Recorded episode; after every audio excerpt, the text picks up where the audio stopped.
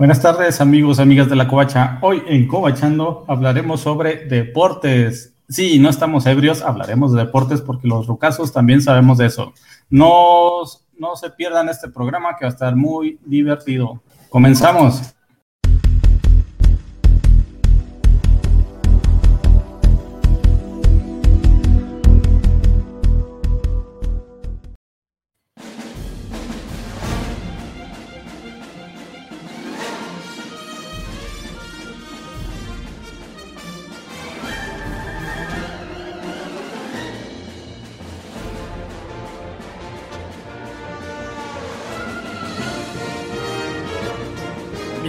De regreso. Muchas gracias por aquí estar con nosotros en Copachando. Soy su anfitrión Spider Games y conmigo el afamado tío Juanjo que propuso esto y que no, no sabe de qué hablar.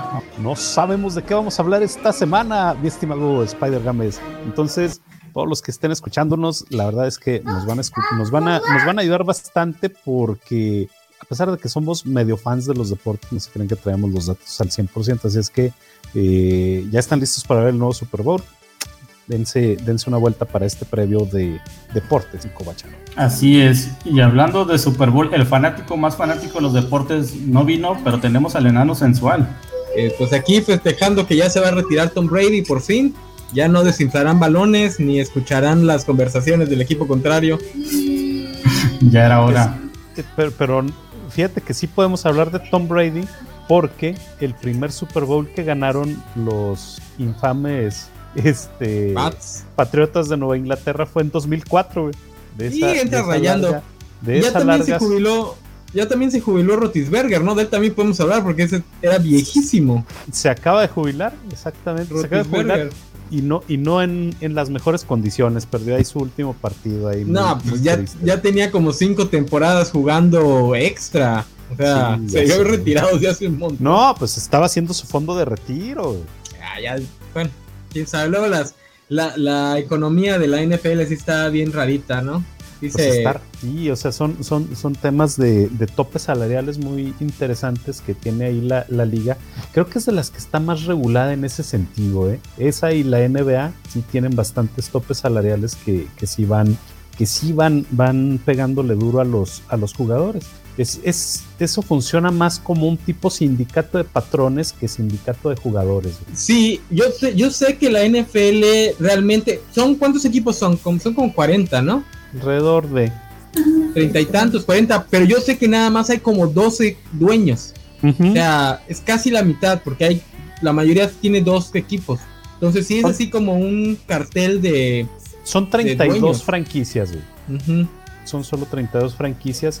Y sí, realmente todas son, son franquicias y son de, de, personas sumamente, sumamente millonarias de la derecha. Sí, sumamente de la derecha. Yo sé que hay equipos que no tienen dueño per se, como los. ¿Qué le pasó al Este, como los este, Green Bay.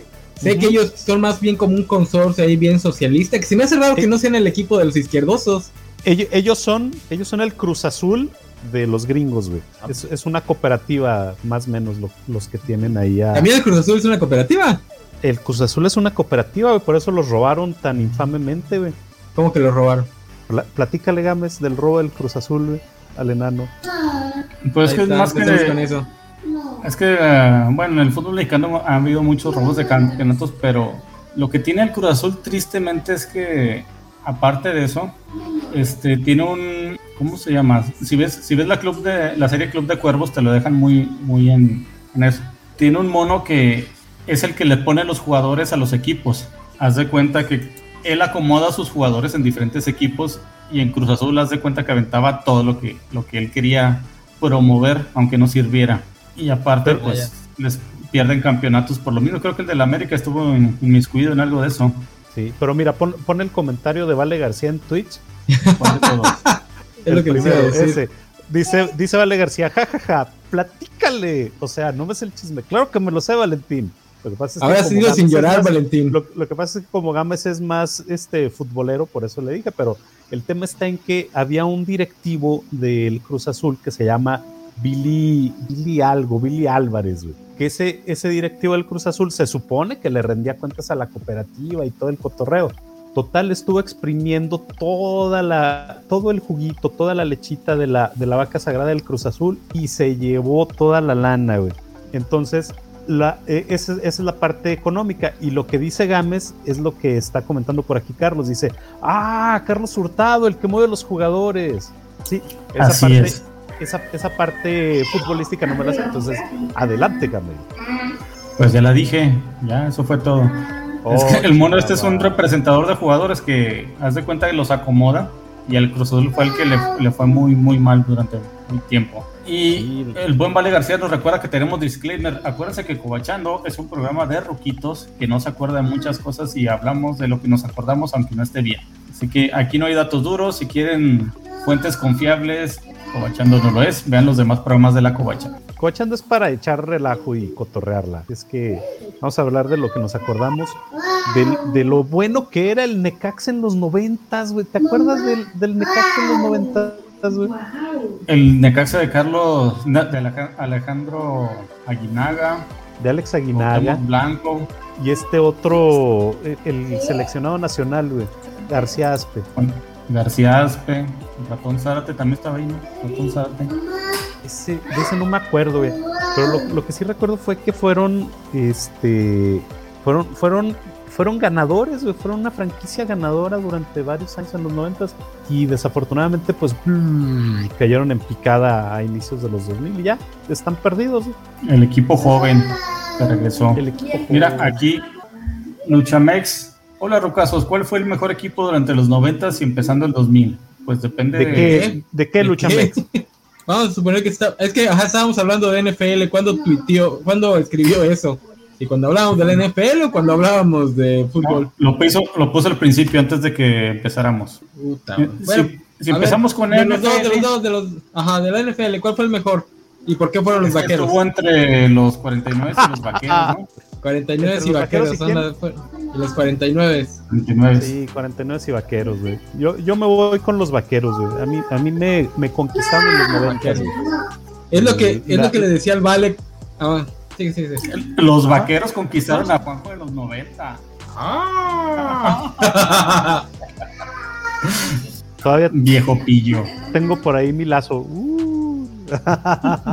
claro que no, güey. No, el, el, el, equipo que hacía eh, Troy Aikman con Emmett Smith, la dupla que hacían ellos dos era fabulosa, pero cuando sumaron a Dion Sanders, uff, fue, fue, ¿qué te puedo decir? Fue, fue el, el, mejor equipo en ese momento. Desafortunadamente no ganaron tanto Super Bowl, les ganaron por ahí, creo que dos, en los noventas, entonces pues, estuvo chido. Dice Vale García. No, no tienen mucho. Los, Ajá, dice los Vale vaqueros de Brokeback Mountain. Me ganaron, me, me, a mí me ganaron los vaqueros en los noventas, pero dice Vale García. Pero fueron los vaqueros de Brokeback Mountain. Ay. Los vaqueros tienen una fanaticada bastante grande en México, porque tengo entendido que eran el equipo fuerte cuando empezó a llegar la NFL aquí al país, en los, no sé si en los 70 o en los 80. Este, ya es un poquito vieja, ahorita es más común de, de poquito más jóvenes que yo para abajo que sean fan de los Pats porque los son los que han Ajá. Los, los vaqueros los que son fans de los vaqueros son los que vieron el fútbol de los 90 no es que hay, es que hay una generación más vieja esos son Ajá. los de Pittsburgh los, los que son acereros de Pittsburgh sí sí, sí, sí no. no es que, sí, es que no. hay una generación vieja de fans de los vaqueros que cuando en los 90 se hacen fuertes los vaqueros se lo pasan Vuelven. a sus hijos se lo digo porque así es mi familia o sea mi tío mis tíos eran fans de los vaqueros y en los 90 con todos los primos pues que estaban los vaqueros en su máxima, pues sí los es como como Brasil, igual pasó lo mismo. ¿Tus tíos eran mojados que se iban a trabajar a Texas? No, no, pero bueno, los mojados también son fans de los vaqueros, pero se fueron a Arizona, no Texas. Okay. Y ya Oye, para, lo, para el Ajá. ¿Y, ¿Y por qué si tus tíos te inculcaban todo el tema de, de, que fueras fan de los vaqueros, por qué eres fan de los acereros, güey? No soy fan de los acereros. Claro que no, sí. No me gusta, no me gusta el americano. O sea, no, no me gusta, gusta, ningún deporte. Pero bueno, pero, mi equipo pero serían vamos. los vaqueros. O sea, mi equipo serían los vaqueros. O sea, bueno, mi papá es muy fa es fan de los 49, pero nunca he sido fan de los 49. Nada más porque no me gusta el, el, el traje. Exacto. Es que en los, en los 90 sí eran los vaqueros, los más ganadores, los 49 y a finales, inicio de los 2000 los Santos ¿Los de Nueva Orleans. Ah, bueno. No, los Santos. Los Pats son de ahí del 2003. 4 para acá, ¿no? Uh -huh. Sí. Que por cierto, aunque les duela a los fans de los vaqueros, ya hace mucho que quedaron en la colita de los campeones. Tienen que cuatro o cinco campeonatos, ¿no? Comparados a. No, no, no. O sea, realmente se, se, quedaron, se quedaron muy, muy, muy rezagados. Fíjate, en los noventas, los únicos Super Bowls que consiguieron fue 93, 94 y 96. De ahí en más, ya no consiguieron absolutamente nada. Hasta el 2004, porque es, porque es hasta donde nos deja hablar Vale García, ¿va? Yo me burlo mucho de un primo que es el menor de, el menor de nosotros, porque él es el más fan de los vaqueros, fan, fan, fan, fan, fan de los vaqueros, y él técnicamente nunca los ha visto ganar un campeonato. Ya había nacido en el último campeonato, pero tendría que a lo mucho cuatro años. Entonces, no ha visto a los vaqueros ganar en su vida. Como la mayoría de los fans del Atlas hasta el año pasado. Sí, sí. Tenía esperanzas, tenía esperanzas que el año del Atlas y el año del Cruz Azul también fue el año de los vaqueros, pero pues no. Lo sacaron a la primera de, los playoffs. No. Y lo sacó San Francisco, Dios, ¿no? Dios no es tan grande. Este, mira, Vale, García, está, vale, vale, tú eres el único el que no le gusta la NFL. Vale, vale García está atacando demasiado el programa, pero creo que lo está atacando porque no, no quiso venir, Entonces, mejor vente, conéctate y aquí platicamos para que veas que si te gusta la NFL, Valentín. Alejandro Guerra, fíjate que nos da el dato bien interesante. Nos dice que los más ganadores de la NFL son los Pats y Acereros. Los Pats con 7 y Dallas con 5. Recordemos que de esas 7 de los, de los Pats, este, hay que quitarle uno por los balones desinflados. Mínimo. Al menos uno. Al menos uno. Menos uno. O sea que los que tienen más son los acereros. Exacto. Así es. ¿Qué? ¿Y ahora de fútbol? De fútbol mexicano. Bueno, espérate. antes antes de, platicar de fútbol mexicano, fíjate que hay una historia muy triste en, la NFL. Y esa historia triste es la de los Bills de Buffalo. Por ahí alguien nos, nos ponía un comentario que son los más perdedores en Super Bowls. No sé si se acuerdan, a inicios de los noventas, los Bills de Buffalo llegaron en cuatro ocasiones consecutivas al Super Bowl, 91, 92, 93 y 94. Y en todas esas iban favoritos. ¿Qué creen? Todas las perdieron. Todas solo en Holanda, solo en Holanda del Super Bowl. Eternos segundos lugares. Exactamente. ¿No había, algo ahí de una maldición respecto? Lo estás confundiendo con los de Chicago de béisbol, ¿no? No, de... Sí, Chicago, ¿no? Sí, de, la maldición era eran de los medias rojas de Boston, la maldición. Ah, Boston, Boston, perdón. Sí. Sí, pero sí. es cierto, también creo que de los Bills había una maldición. Por favor, los que, están, los que, están, escuchando. Ajá. Dice Alejandro Guerra que los Bills han perdido cuatro Super Bowls seguidos para así quedar con un total de cero Super Bowls ganados. Efectivamente. Se han llegado, han hecho todo el esfuerzo. Y han perdido. Ahora, Alejandro, estaría padre checar cuántos de los treinta y tantos, treinta y dos equipos, bueno, son más porque ha habido equipos que ya no existen. Este, ¿Cuántos de los equipos han logrado llegar al Super Bowl? Para ver quiénes realmente son los equipos de Super Bowl. Porque, por ejemplo, en el, en el Mundial, de todas, las, eh, de todas las escuadras que existen en el mundo, son entre 11 y 15 equipos los únicos que han logrado llegar a la final. Y de esos 11 y 15, son 7 equipos los que realmente tienen cada, cada este, Copa del Mundo, tienen posibilidades de llegar, porque hay muchos como Inglaterra, como, que, como Inglaterra que no llegaron una vez, como Uruguay que pues, llegaron dos veces hace... Uh, al este, inicio del... al inicio, sí. Realmente el mundial es el es el la copa de Alemania, eh, Brasil, Argentina, Holanda, que es el eterno segundo lugar, que tiene más finales que muchos de los que se pueden contar como campeones, como Inglaterra, España, este, incluso Francia, creo. Este, pero bueno.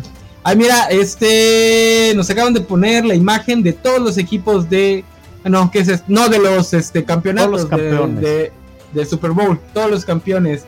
Green Bay, Green Bay, los Jets, Kansas City, los Potros, Dallas, Delfines, Delfines, Pittsburgh, Pittsburgh, Bucaneros, Dallas, Pittsburgh, Pittsburgh, Bucaneros, son Riders, ¿cuáles Bucaneros? ah, perdón, Riders. Riders Bucaneros en esa época. Riders. Este, Dallas, Pittsburgh, Pittsburgh, Riders, eh, San Francisco, los jefes de Cleveland, no sé si se siguen llamando igual o si les cambiaron el nombre. Y los Rojas de Washington, que ya son el equipo de Washington. Ah, bueno, son los que se cambiaron a Centinelas, ¿no? O esos son los de béisbol. Son los, de, béisbol, los de... béisbol, yo creo, o de básquet. El de fútbol americano no tenía mascota a la fecha. Hasta este último año. Este, otra vez los Raiders, San Francisco. Estos son los Colts, ¿verdad? Los del 20. Sí. ¿Son los Colts? son los Osos de Chicago. Son los Osos de osos Chicago. de Chicago. Que es nuestro equipo, este... el cual se robó la, la el logotipo de la se covacha. se robaron, el logo de la covacha. Los, los, vamos a demandar. Los de Nueva York, ¿qué son estos? ¿Los gigantes, no? Los gigantes, de Nueva York, de Nueva York. Sí. Gigantes de Nueva York. Este, otra vez Washington, San Francisco, San Francisco, otra vez Nueva York, Washington, Dallas, Dallas, San Francisco. Ese es los 90, ¿verdad? Este, 90, Dallas, exacto. Green Bay. ¿Esos son los potros o son los Colts? Broncos, Broncos de Denver. Los Broncos, de, de Denver. Con, el, con el tremendísimo John Elway. Ahí, ahí ganaron con el tremendísimo John Elway. Yo creí que con Denver el dinosaurio. sí, se acuerdan de esa caricatura, ¿verdad? Sí, claro, güey. Que era cristiana, yo ni me acordaba. Metal. Los Rams, sí, en el 34. Sí. Los, Cuervos, los Cuervos, cuya, bueno, no sé si sea verdad, pero me han dicho que su, sus mascotas son Edgar Allan y Poe. Son tres cuervitos. No sé si sea real. Creo que sí, ¿eh? Este, ¿sí? Sí, creo que y sí. Y aquí empiezan.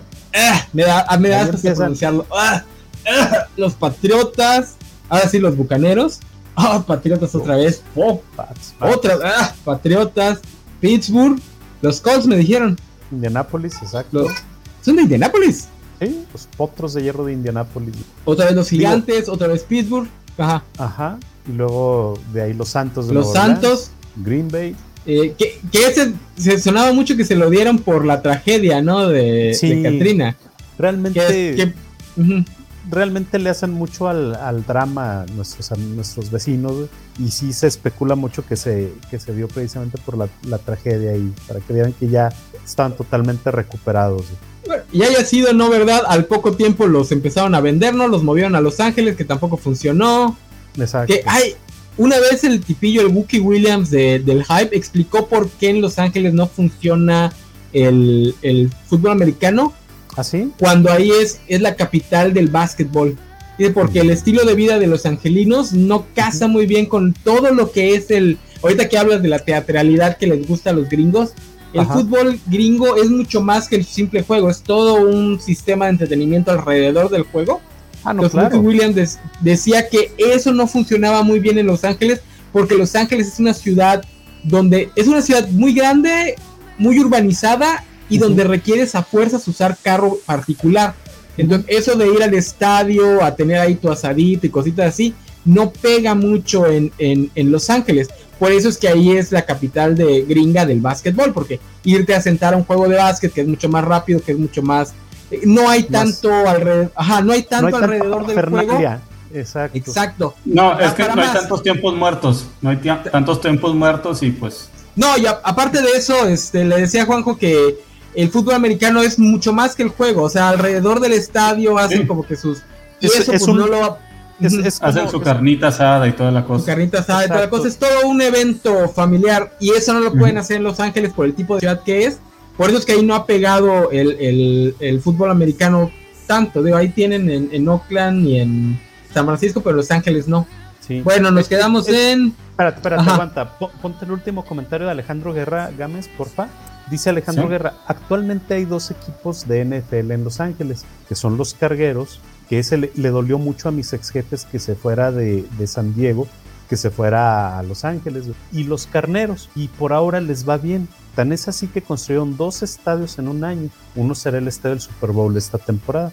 Sí, pero también ah. hay que recordar, pero también hay que recordar que no ha habido mucho éxito también con las franquicias anteriores. El caso de los Raiders y hay, hay otro, ¿no? Había otro.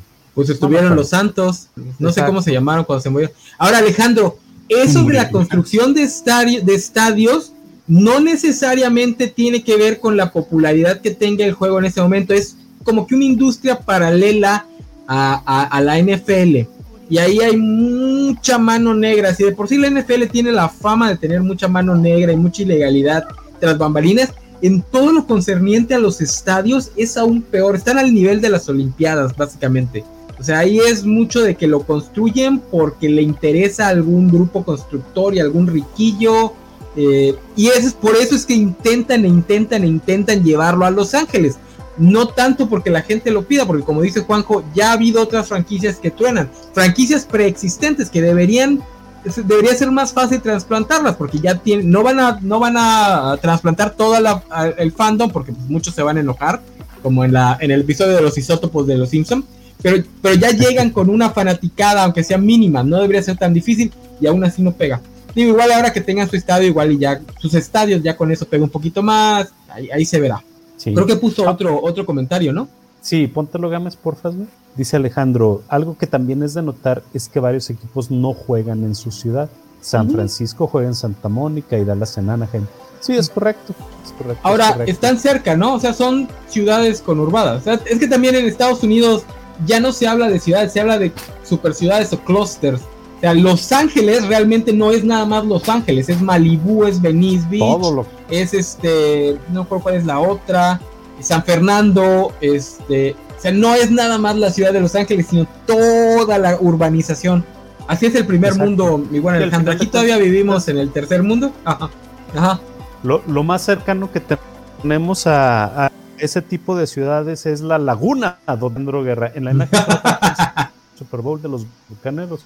El año ¿Cómo han, cómo han criticado algunos shows de medio tiempo, pero ¿qué, cuál, cuál, es el, el, que ustedes más recuerdan? El de Katy Perry. No, hay, hay mucho, hubo muchos buenos antes.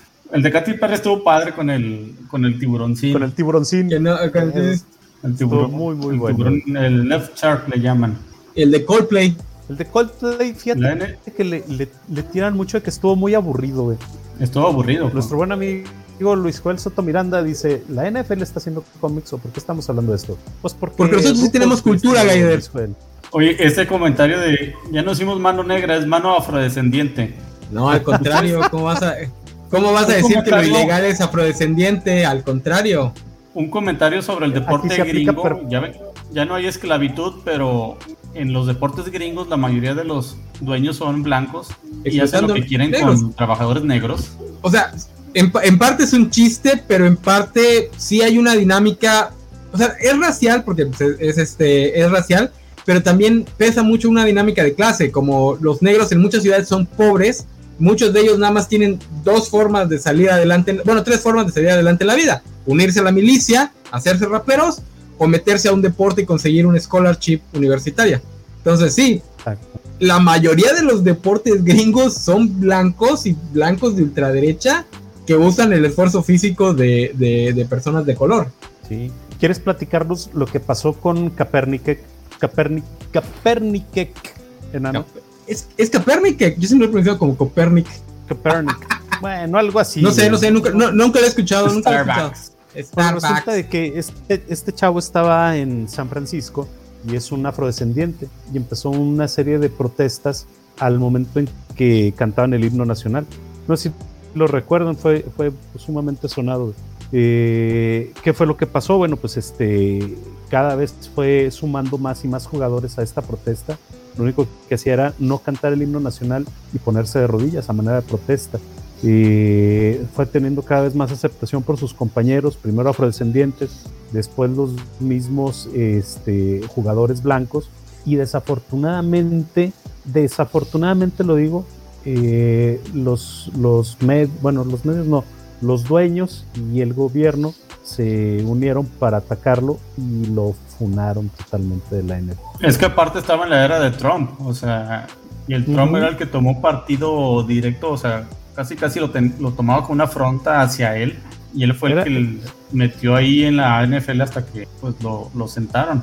Que, que, seguramente los dueños, porque como no sé si lo dije al aire o fuera del aire, los hay como que una cabalita de dueños. Entonces seguramente los dueños son como Akper Müller de Marvel, que son trumpistas y que se llevan bien con el señor y que son parte de esta de estos grupitos de élite.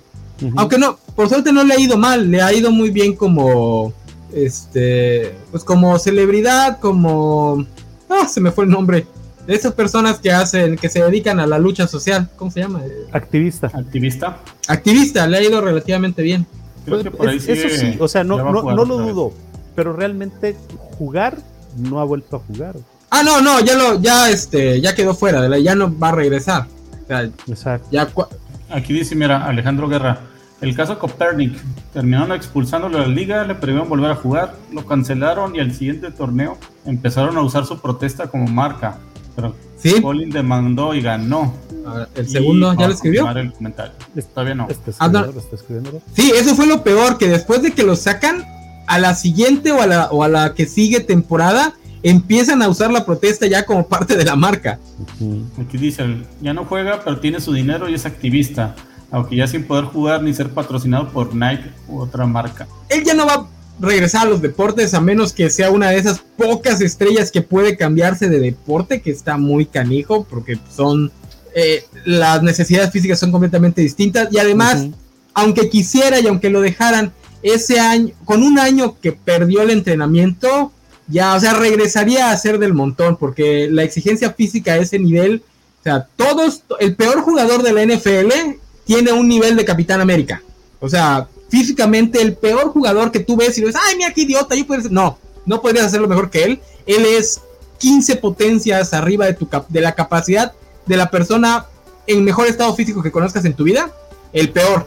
Ahora, para el nivel en el que estaba eh, Kaepernick, ya no podía regresar aunque lo dejaran. O sea, ya perdió muchos años de entrenamiento que no va a recuperar por nada en el mundo. No, pierde, pierde un año de entrenamiento y, termina. Te, iba a interrumpir, Nano, porque este, está, viendo jugar, está viendo jugar a la selección de Nueva Zelanda, pero. ¡Oh! Este, conoce a los All Blacks. ¡Uh! conoce a los All Blacks, qué culto. La, el equipo de rugby que todo el mundo conoce por la jaca. Uh. Antes no va a decir, ah, eh, va a sentirse muy europeo y dice, ah, yo, yo le voy al americano, le voy al Toros Nesa, peor, tantito peor. Tantito peor. ¿Quién existe? Oye, yo, creo que es momento, yo creo que es momento de, darle un review a todos los comments que se nos fueron quedando. ¿Cómo ves? Alejandro Guerra dice, aplicó un Ray Fisher y tuvo el mismo resultado. Aunque los motivos de Collins son más válidos, asesinato de jóvenes afroamericanos por parte de policías, que los de Ray, Whedon le dijo que actuó mal. Bueno, no sé si sean más válidos, pero pues los motivos de, de Kaepernick son sociales, no está hablando nada más de él. Exacto. Ahí está, nos dice Félix Farsar, la maldición de la que hablaba, eh, de la que hablaba yo, es la maldición del bambino en el béisbol.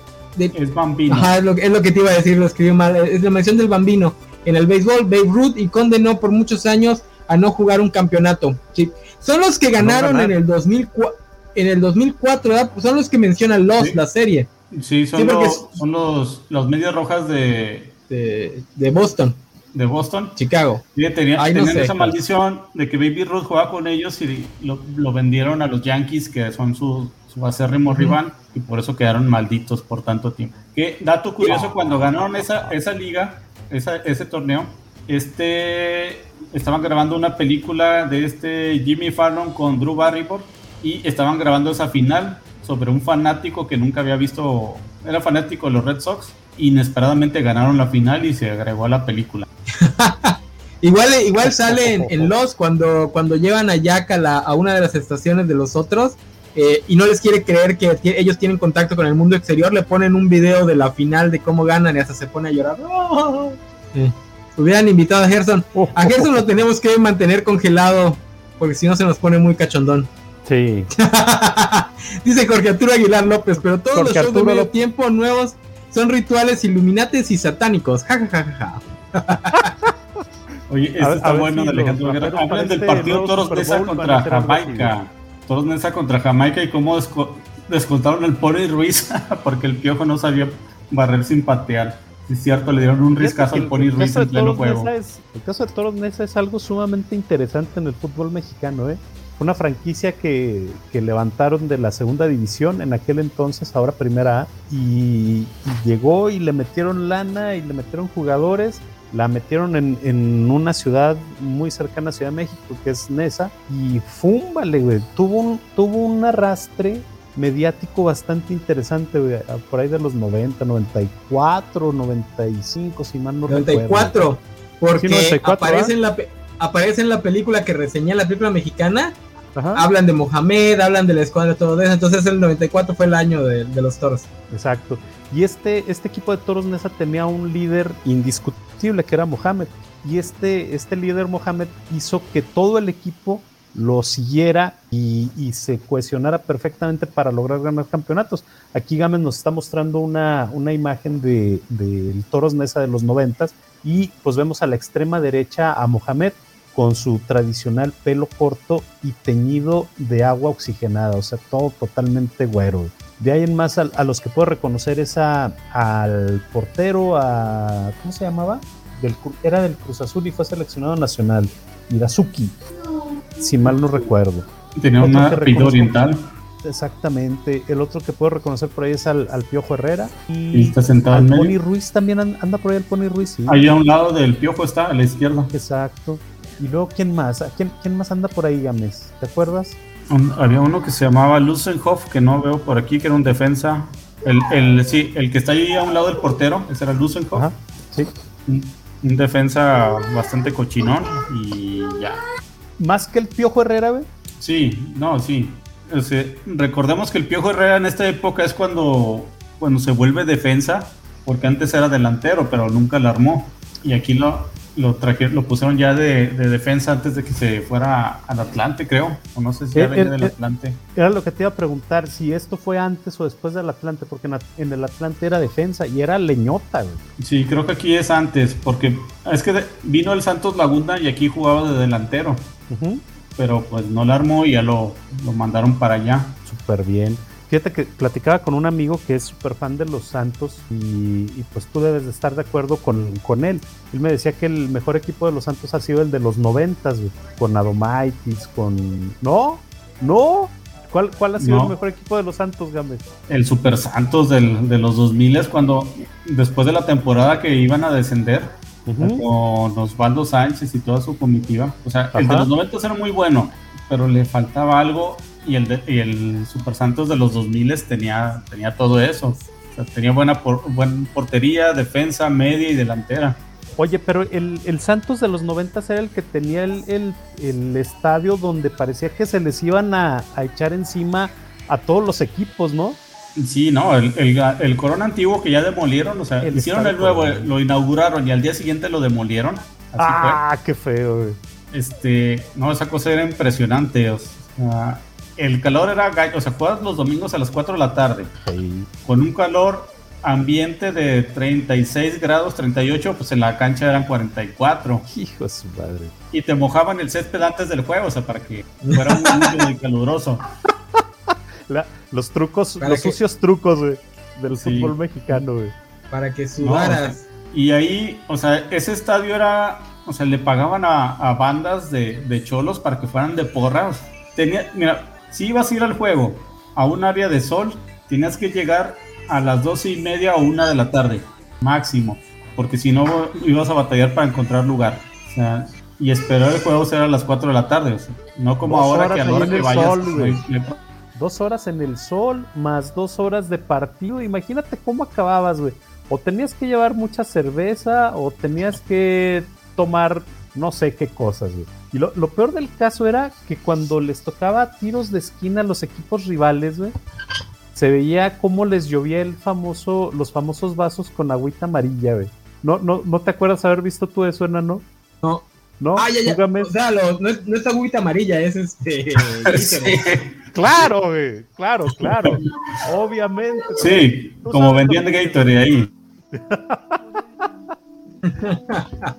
Este, pero, no, pero ese... no. Oigan, oye, pero espérate, antes ya, antes ya, quitaron la imagen. ¿Por qué nadie comentó que todos los que los jugadores tenían el pelo pintado? Era como una. No, comentaste de Mohamed. Sí, comentaste era una como cábala del equipo. O sea, empezaron así y luego después se pusieron máscaras de luchadores. Son cosas que hacían para llamar la atención. Pero que los, los unía bastante y lograron con ello ganar campeonato. ¿Ya existía Rodman o era, o era algo completamente aparte? Ya existía Rodman. Ya, y ya estaba haciendo sus payasadas. ¿Ya era famoso y hacía sus payasadas? Es correcto. Mira, ah, aquí tengo una, una foto del antiguo Estadio Corona. El famoso Estadio Corona. Esta ah, pues no manches. El, el, el 60, el 60% del estadio era sol, güey. Ajá. Sí. No, no manches. Y mira, la, la cancha se, estaba a un metro de las gradas y solo la única diferencia para no que alguien cayera, había un pozo ahí. Era como para agua pluvial, pero estaba grandote. O sea, si te aventabas un brinco, pues caías ahí. Pero aparte, en ese entonces estaba enmayado, con una malla gallinera muy gacha con la que se subían todos los, los loquillos. Los cholos. En Ajá. Y ese, o sea, la acústica de ese, bueno, ese estadio estaba como así tipo coliseo de vieja escuela. Por eso era, era muy, muy gacho jugar ahí para el que no estuviera acostumbrado. Sí, no sé, se veía, se veía impactante, Este, yo recuerdo mucho que eh, en los resúmenes de acción, el programa este de, Televisa o en, los de Deporte B, no me acuerdo cómo se llama el de Deporte B, eh, no podían pasar los resultados del Santos porque se estaba llevando a cabo el juego del Santos. Ahora, otra cosa muy gacha en, Torreón y en, algunos otros territorios es que como son ciudades medianas, de medianas a grandes, eh, no transmitían la señal pública de los partidos para obligar a ir a la gente al estadio. No se me hacía bien gacho, se me hacía bien, bien, bien canijo, porque o, te ibas con los fifís a verlo al bar con, por el Sky o te perdías el partido. No, no sé si te tocó a ti así, Gámez. Sí, fíjate que sí lo empezaron a transmitir, pero de repente lo, lo cortaron por lo mismo, aunque el estadio prácticamente siempre se llenaba, ¿eh? Era muy difícil que no se llenara, pero sí en eso, o te lo pasaban diferido. O sea, si, el, si el juego empezaba a las 4, te lo empezaron a transmitir a las 5 o a las 6. Este, y llegó un tiempo en que eso se acabó, cuando después del 92, 93, que es cuando se empieza a poner muy, muy bueno el equipo, y llegan a su primera final contra el, Tecos, que pierden contra Manuel Bucetich y sus Tecos. Los, los este Tecos aquí en, esta, en, este, en este juego ya usaban su uniforme copiado de la selección de Croacia, mm, no, ahí todavía, no? era todo blanco. Mm. Ahí todavía no. Sí, sí y allí fue cuando, después de eso fue cuando empezaron a, la gente empezó a ir, a ir, a ir, a ir, ya hasta la final del 94 es que donde la ganan, que se la ganan a Necaxa, Ajá. con un gol en posición en fuera de lugar de Jared Borgetti. Del famosísimo. no, es que aparte los, los árbitros, fíjate, si los jugadores se sentían cohibidos, no quiero imaginarme los árbitros.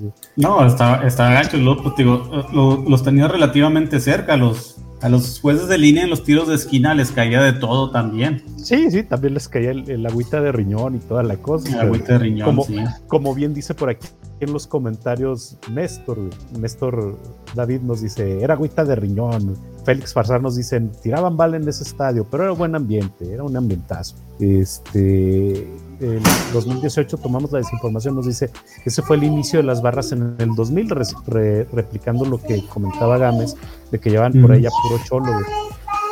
Y por aquí Luis Joel Soto nos dice que Toros Nesa llegó al campeonato, pero no lo ganó lo perdió contra las Chivas. Entonces, ¿por qué fue tanto el, el, efecto mediático? Por lo que hizo Mohamed con los muchachos, ¿no?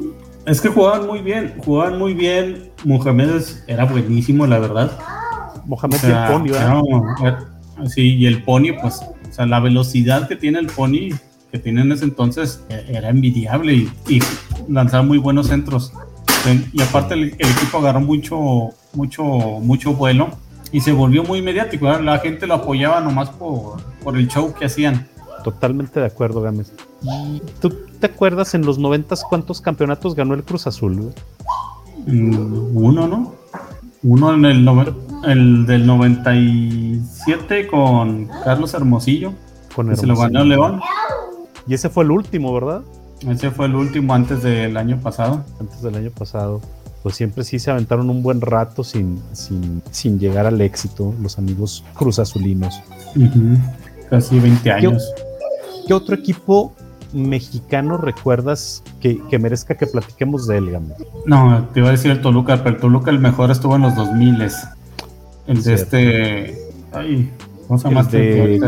el de Uruguay, ¿cómo se llama este chavo? Sí, sí, se me fue el nombre. A ver si alguien del público que nos diga que jugaba este pues el que estuvo de, el que tiene de director técnico, que era portero también, estaba ahí con él. Ese fue el nombre del, del muestro. No me acuerdo. Pero fíjate que los noventas, el América lo que tenía era los, a los a los africanos, al, al ese, y al otro nombre. esa contratación, François Mambillic y Kalusha. Y Kalusha. Y Kalusha, eso como que les, les abrió la, la la mentalidad de todos los equipos mexicanos para traer jugadores extranjeros ya más exoticones. Y, les resultaron muy bien ¿eh? estos dos africanos al, América, si mal no recuerdo. Hasta el Kalusha se aventaba un bailecillo ahí medio extraño cuando jugaba. Y fíjate que te, soy honesto, yo realmente no soy mucho de fútbol, soccer. Yo realmente lo único que recuerdo que veía eran los resúmenes de acción para poder este, tener tema de conversación, ya sea en la escuela o ya sea en los trabajos. Pero de que me guste mucho el, el soccer, no te creas que... A mí me gusta verlo, pero muy poco. Me gusta más jugarlo como, no sé, ah, aquí dice, mira, Luchamex, Cardoso, José Saturnino Cardoso. Cardoso. Era un equipazo.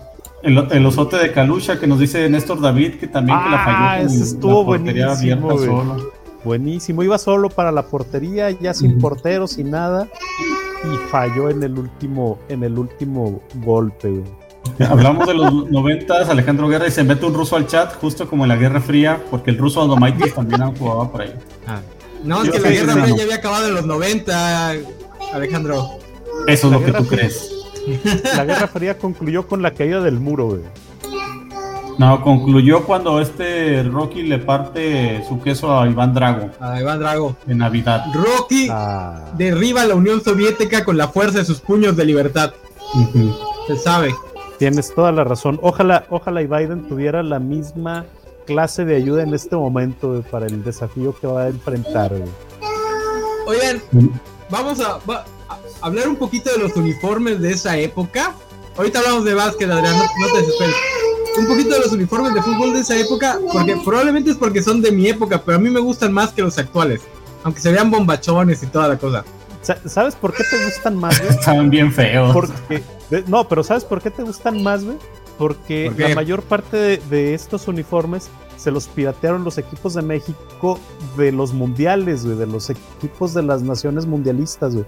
Este, por ejemplo, correspondía al, al de Alemania, güey. El de Alemania. Sí, de los cierto, del Alemania 94, ¿no? Sí. Y estos, ah, es que son unas alas en vuelo del águila, Nel. Da, claro que no, güey. No, sí, sí son unas águilas en vuelo, porque la, la, el águila también es símbolo alemán. Sí, puede ser, sí tiene, sí tiene lógica. Y, y, coincide porque la misma marca de ropa de la selección de Alemania, que era, que es Adidas, en ese entonces patrocinaba a los buenos amigos de las Águilas del la América.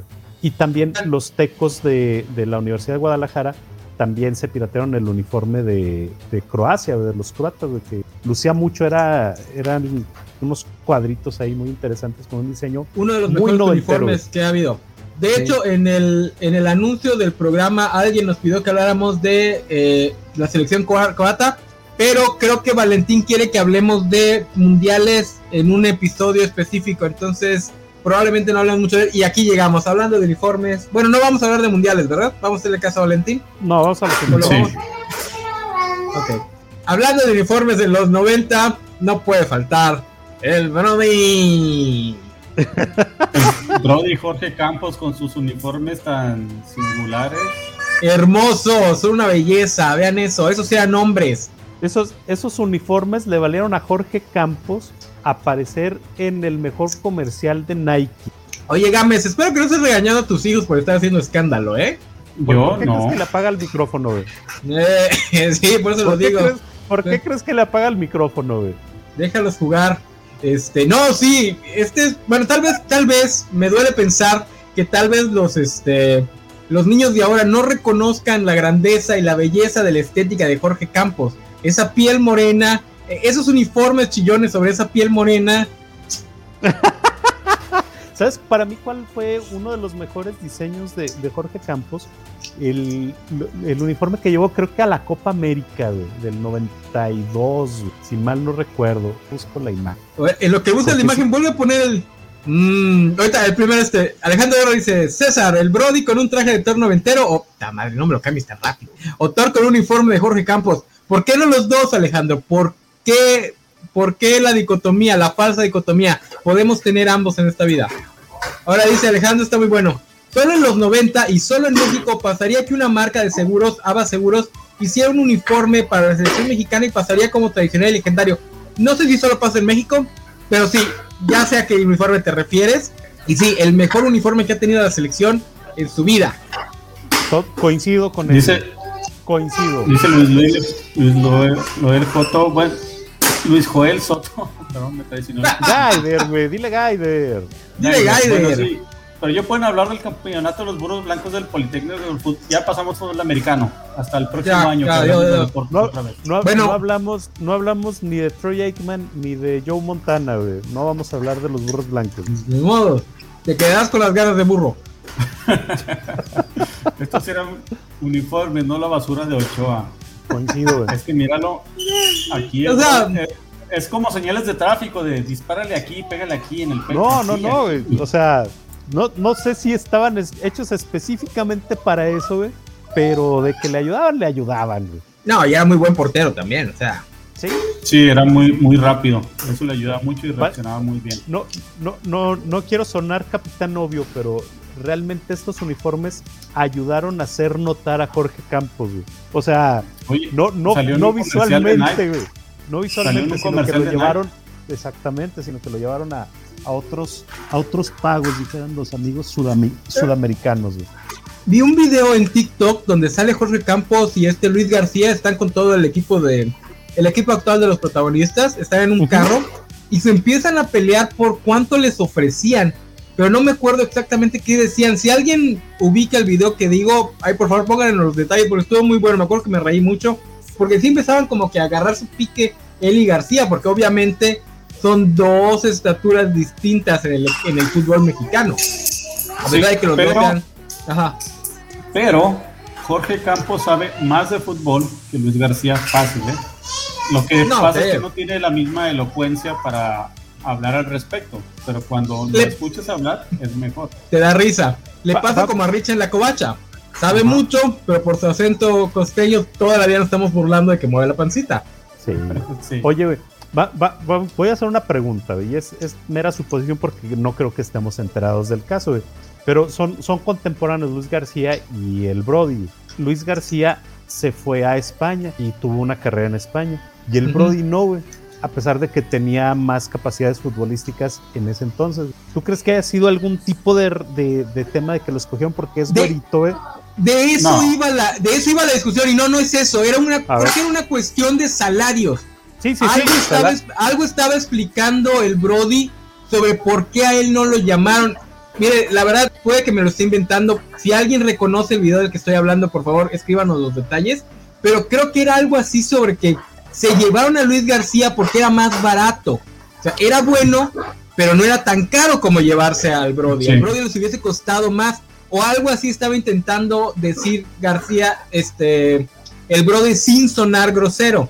Pero, pues sí, o sea, sí, era... es, que, es que Jorge Campos tenía más nombre en aquel entonces y aparte la posición que juega es muy difícil mandar allá un portero a Europa. En cambio, un delantero que generalmente es una pieza de cambio en un equipo, o sea, es muy fácil acomodarlo en otro lado. Esa es la realidad. Sí, te tendrías, si vas a comprar un portero, tienes que estar 100% seguro que va a ser tu portero. No vas a comprar a un portero para que vaya de banca. O por lo menos no alguien del nivel de fama de Jorge Campos. Creo que de eso iba el video. Algo así estaba explicando Campos de por qué él nunca se fue.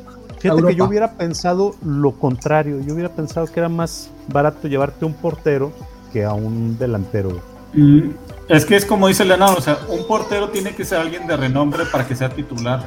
Mm. Para banca siempre vas a traer un chavo que estés formando ahí. es muy raro que traigas banca a un portero ya de otro lado. Mm. Bueno, voy a hacer trampa porque vamos a hablar de una cosa de la NFL, de fútbol americano nada más, porque vi una película y me acordé de una de las mejores rivalidades del fútbol americano, que es la de los hermanos O'Shea. Póntela, güey. Pon la película entera. Una película entera sobre una rivalidad de hermanos. No, nos van a, nos van a pelear los derechos otra vez, güey. Oiga, estaría padre la película. ¿Cuánto, cuánto, ajá, ¿Cuánto cuestan los derechos de transmitir una película así comentada, tipo empty, en no sé qué theater? O sea, estamos viendo la película y la estamos comentando. En Twitch sí, en Twitch sí se puede. En YouTube y en otro lado nos banean, pero en Twitch sí se puede. Esta, Los Pequeños Gigantes. ¿eh? Una chulada de película con Ed O'Neill haciendo del hermano malo y con este, ¿cómo se llama el actor? Rick Moranis. Rick Moranis. Mire, yo no, no soy muy fan de esta, esta este, nostalgia gringa por los 80, 50 de su clase de sus niños de clase media. Me da un poquito de escosor. Pero lo que son esta película y Sandlot me fascinan. ¿por qué, ¿por qué te da escosor, güey? Ay, no sé, lo siento como que muy fresones. Son sus tiempos felices, güey. Ajá, pero lo siento como que muy fresones. Así, ay, cuando andaba en bicicleta por la callecita. Bueno, es que el, el Sun Slot y estas son de chavos de, de, suburbios o de barrio de ciudades pequeñas. Bueno, esta de es de una ciudad pequeña. La de Sandlot también es una ciudad pequeña. Y son chavitos que son los. Bueno, en este caso, los pequeños gigantes son los perdedores de ahí que no ni por su ni un momento les, les pasó por la cabeza ser deportistas, salvo a la hija de Rick Moranis, que aquí le dicen la hielera, que es una niña que le gusta mucho el fútbol americano y gracias a ello hace su papá un equipo, porque su hermano el Ed O'Neill lo ningunea también y dice, no, pues vamos a hacer un equipo de fútbol americano para, para llevarles la contraria y la película es buenísima. Que además el equipo de los sangrones es básicamente los vaqueros de Dallas. Exacto. Para los que no, para los que no, entiendan. no es básicamente. Es Literalmente. es, es, ah. es, fuerza básica de los vaqueros de Dallas. Dice Alejandro Guerra, Spider Games, chicos, hoy no tenemos clase, vamos a ver una película. Mire, ustedes pídanlo y vemos una película mala para poder comentarla sin ningún problema. Una clase una, una, gatúbela, este, una película mexicana. una del santo. Una del santo, sí. De esas que ya no tienen copyright. Exacto. no es mala idea. No es nada mala idea. Sí. Fíjate que esta película de niño a mí me gustaba mucho. Es del 94, así que la vi en el 95, 96. De esas veces que íbamos al videoclub y la rentamos. Y hasta que la volví a ver en el canal 5, lo que me molestó es que cambiaron el doblaje.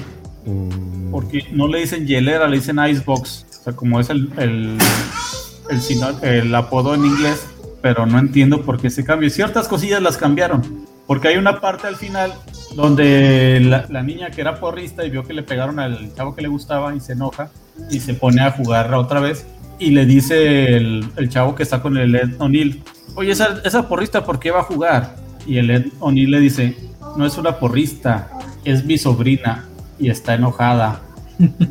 Eso en, en, el idioma original está muy chido y aquí, aquí te lo dicen muy rápido sea, no hace esa pausa entre para decir está enojada. Puede ser porque tienen que cuadrar los sonidos con la gesticulación, entonces igual no.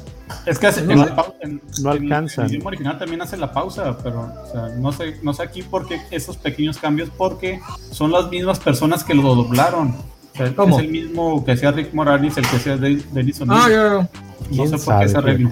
Solo, ahora sí que solo ellos. Bueno, ahora sí, ya era todo lo que quería hablar de fútbol americano. Ya podemos pasar a otra cosa.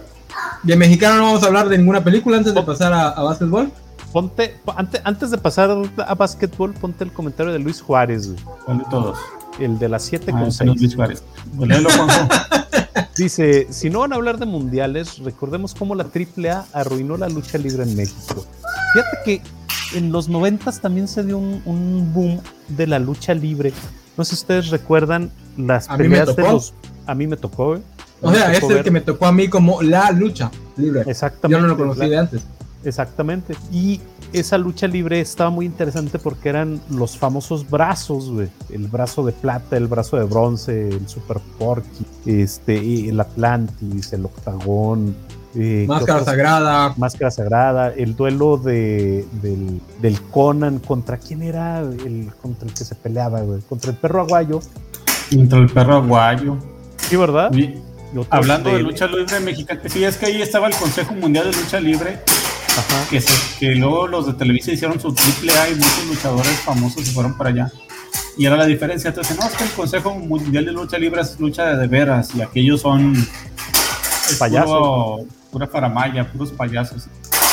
Sí, y la, y la verdad es que el Rayo de Jalisco, si mal no recuerdo, era, eran, eran luchas muy, muy interesantes. Lo que recuerdo yo era que las pasaban ya muy noche, y no, no era muy sencillo darles mucho seguimiento. No, eran los sábados y pasaban en, domingos, en la mañana. Los domingos en la mañana. Yo me acuerdo que los sábados en la noche pasaban los campeonatos, y no, no recuerdo ah, tanto rollo. la parca. Los Infernales, fíjate, por aquí dice Álvaro que están Los Infernales con el Pirata Morgan, si mal no recuerdo. Los, hermanos, Dinamita. Sí, y luego hay otro comment que dice que con la AAA se puso mejor la parca versión Adolfo Tapia. Y luego con Caris la momia y el famoso guitarrazo al rayo de Jalisco. Se pusieron aquí muy de moda los sillazos, de los vuelos, bueno, en fin, güey. Más tipo gringo. Ahora, ¿quién se acuerda de las películas de esa época? Mamá, papá. Uh, ¿De lucha libre? Estamos hablando que trataron de revivir el género de superhéroes, güey. Con una película de Atlantis y Octagón en pareja, güey. Dos o tres, porque Atlantis, Octagón, luego Máscara Sagrada y Octagón. De hecho, creo que es una trilogía de Octagón.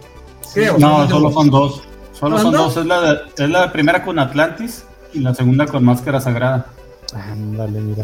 Mira, por aquí Álvaro Casán nos dice Octagón y Atlantis, la revancha. La revancha ya era su primera película, o sea, hazme el favor. De hecho, yo les preguntaba a mis, a mis, tíos que por qué era la revancha si era la primera película. Oye, decía, pero hay otra película. ¿Ustedes vieron las películas? Yo no recuerdo si a Octagón le doblaron la voz o no, ¿A los dos les doblaron la voz? ¿A los dos les doblaron la voz? Sí. Yo los fui a ver al cine y se notaba, o sea, los escuchabas en la, en la tele y sonaba muy diferente a la... Sí, yo soy Atlantis. Yo recuerdo que de niño me encontraron en la playa, saliendo del mar.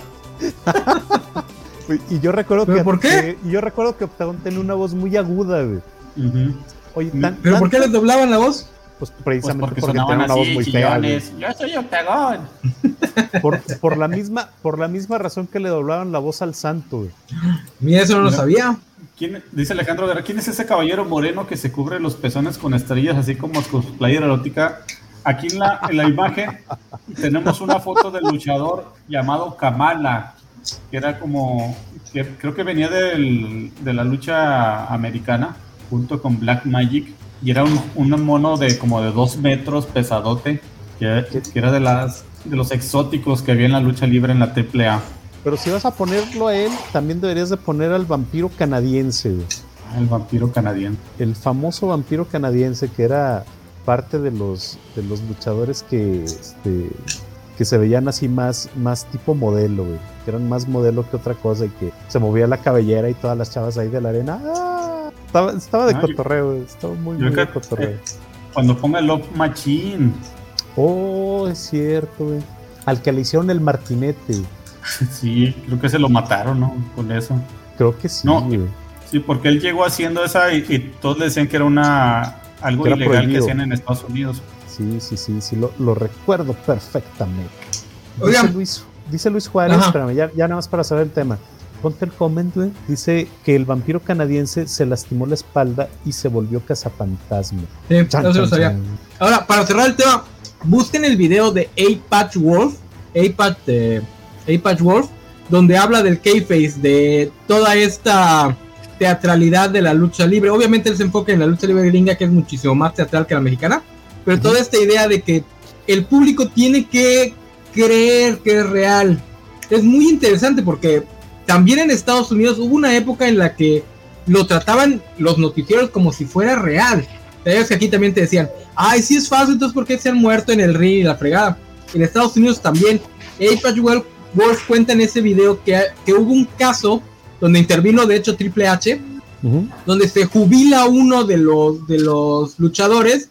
Entonces, en la pelea final, que fue una pelea final hecha para que fuera su último momento de gloria y la fregada, se emocionan mucho y terminan la pelea abrazándose y felicitándose y la fregada.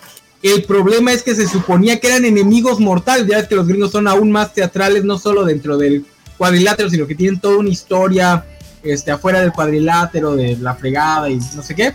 Entonces se emocionan mucho y se salen del personaje y se empiezan a abrazar, se empiezan a felicitar. Y fue un escandalazo en Estados Unidos.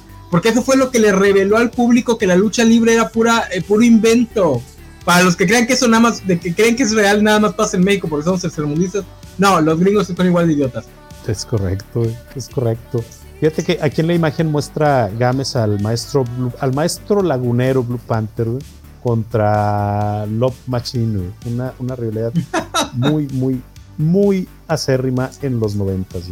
Y que, y que ahorita que estoy viendo aquí al Blue Panther, creo que acaba de dejar de luchar hace poco, si no es que todavía había una lucha de él. No, ya tiene años retirado. Pero no mucho. Porque en, el, hormiguero de TV Azteca, cuando lo daban, que lo dejaron de dar hace como cuatro o cinco años, él salió dando una entrevista sin máscara. Ah, sí, sí, es que se la quitaron. sí, por eso que ya, y sí, ya estaba muy golpeado por la vida. Sí, pues cómo no, eh? cómo no, cómo no. Muy bien. Un, un último comment de Alejandro Guerrero dice: Oportunidad desperdiciada. Alfredo Adame y Carlos Trejo deberían entrar a la AAA. Tienen todo: teatralidad, poca o nada de dignidad y vergüenza, cuerpos fofos y algo de reflector. Ay, no. A ese pobre Alfredo Adame, como le digo, vale en la vida, Se lo merece. El puñetazo, el puñetazo que le mete en el ano es lo mejor que he visto. Exactamente, Yo, yo, quiero ser esa niñita cuando crezca. Pero los memes han sido lo mejor de eso. Lo mejor. No he visto ningún meme en la cobata. ¿No? Sí hubo uno, pero no lo viste. Estás dormido. Nuestro ¿Con qué seguimos? Pues ya, vámonos ahora sí a cerrar con broche de oro con el tremendísimo Michael Jordan y la NBA de los 90. A ver, Juanjo. Pues resulta que si ustedes han visto el, documental de Michael Jordan, que está en Netflix, muy, muy interesante, por cierto, eh, están muy, muy compenetrados de, de, la historia de Michael Jordan. Jordan llegó a finales, a mediados de los 80, 86, 87, a los Toros de Chicago, en, en una de las primeras elecciones de, este equipo. Se lo llevan hacia allá y le toca, le toca entrar a un equipo muy, muy indisciplinado, no, tenía, no tenían claro qué era lo que querían y él les dijo muy fácil, yo vengo aquí a ganar, y ándale que empezó a ganar, aparte de que empezó a ganar, empezó a revolucionar mucho el tema de, la publicidad.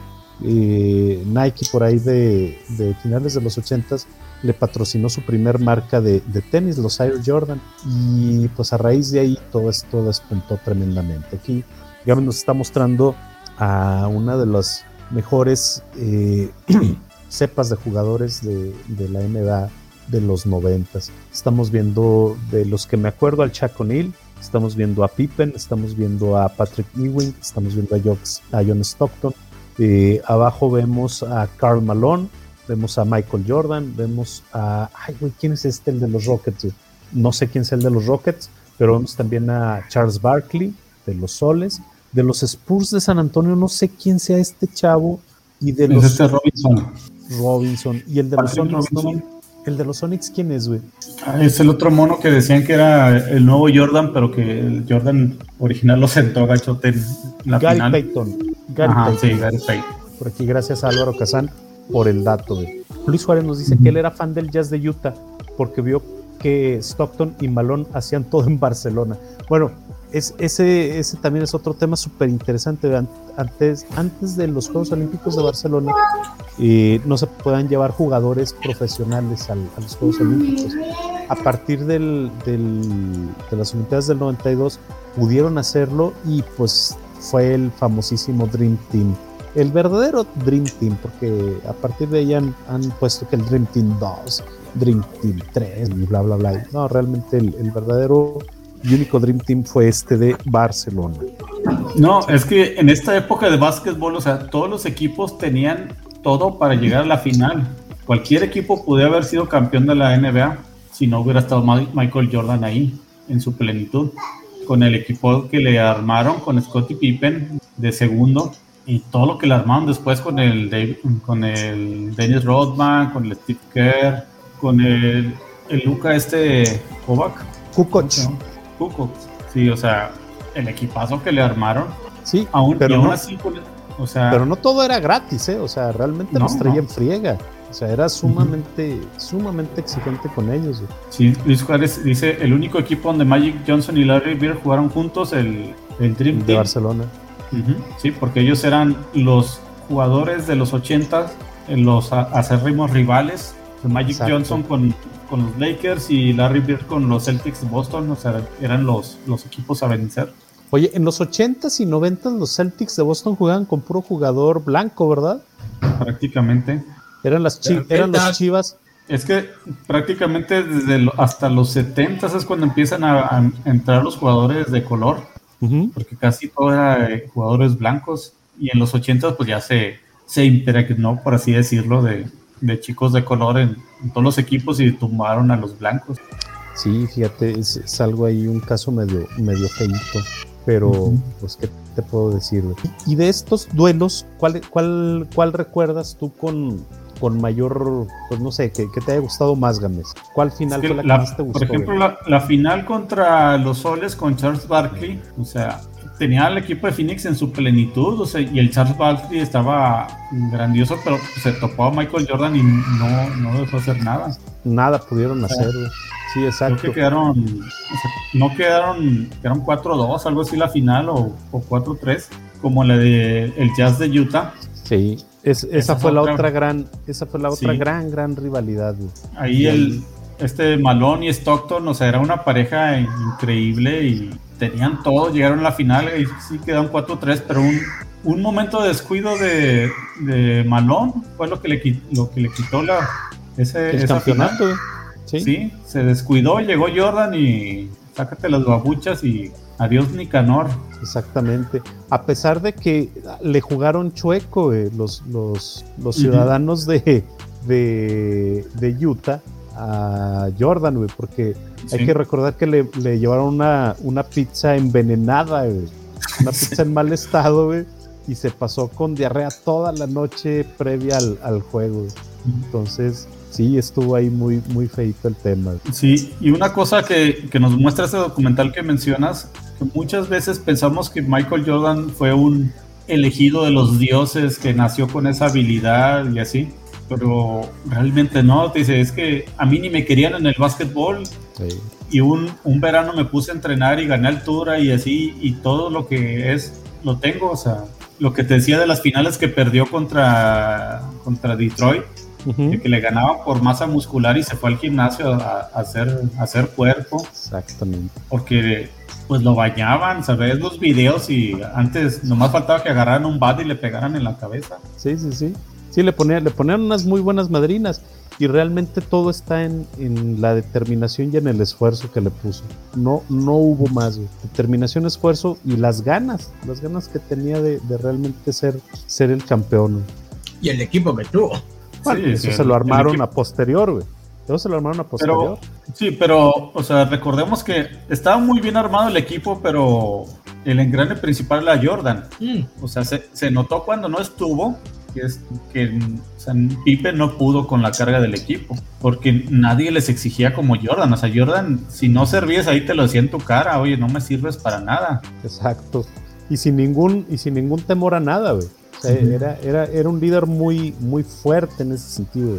ponte el comment de tu tocayo Gámez, de Alejandro Guerra. Dice Alejandro Guerra, diferencias, su majestad Jordan con Guerrea salió campeón y Ronaldinho con Guerrea no jugó la final y su equipo perdió. Bueno, estamos hablando de, de, dos culturas totalmente opuestas y diferentes. Sí, pero aparte Jordan tenía la de que, o sea, creo que no era, un, no era el juego final ese. O sea, podía, había otro siguiente juego.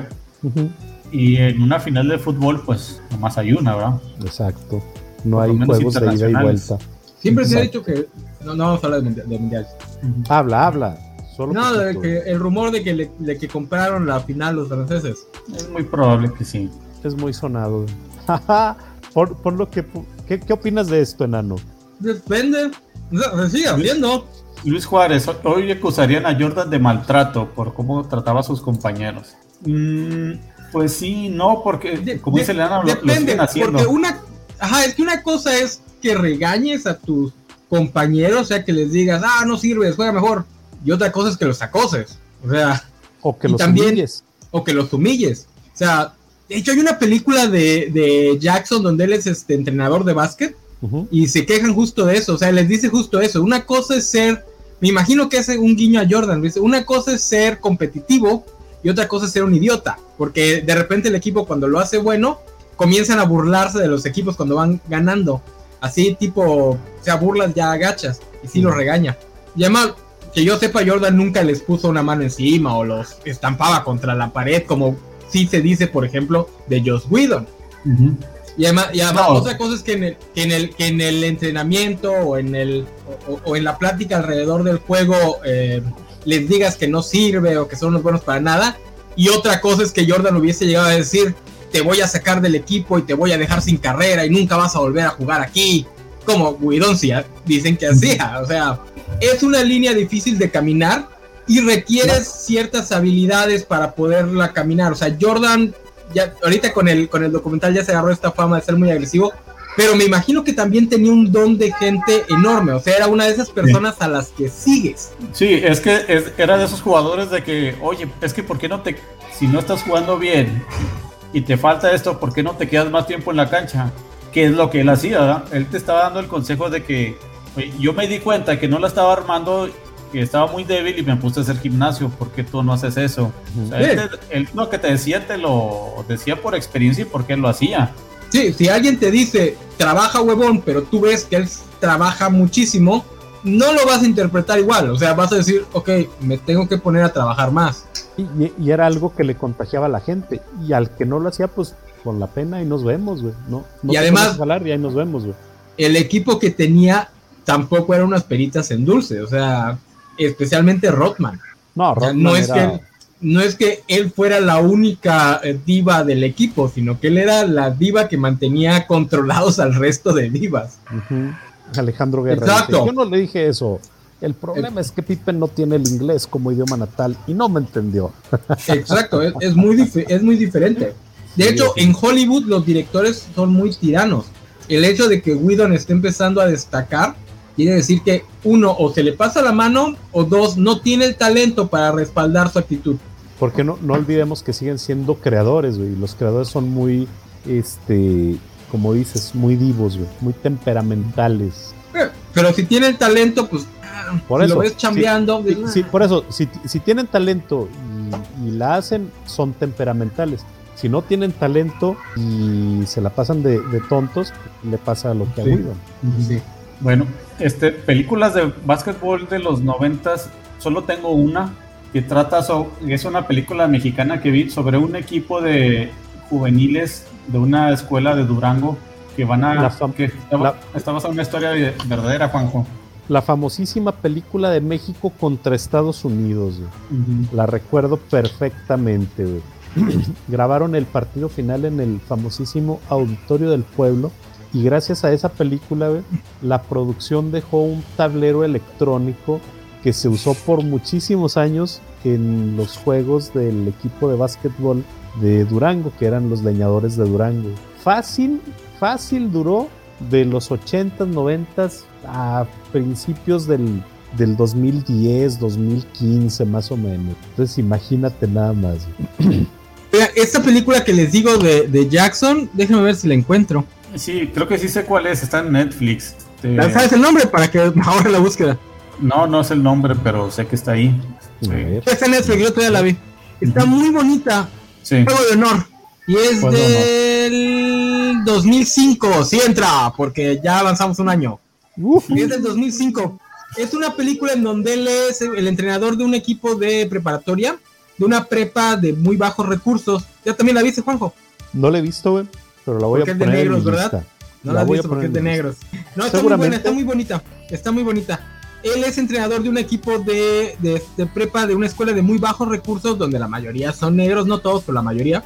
Este, y lo que él quiere es usar el básquetbol para presionar a estos niños a ser mejores en la vida, para aspirar por lo menos a terminar una carrera universitaria o por lo menos entrar a una carrera universitaria, porque es, una, es un nivel socioeconómico donde pues, los de repente entra en conflicto con los padres porque él es muy estricto, él les empieza a exigir mucho, les empieza a exigir fuera de la cancha, les empieza a exigir un promedio de X cantidad para que puedan jugar y los papás se les ponen así de, se les ponen ariscos, decir, ¿cómo les vas a exigir eso si es básquetbol? No tiene nada que ver con el estudio.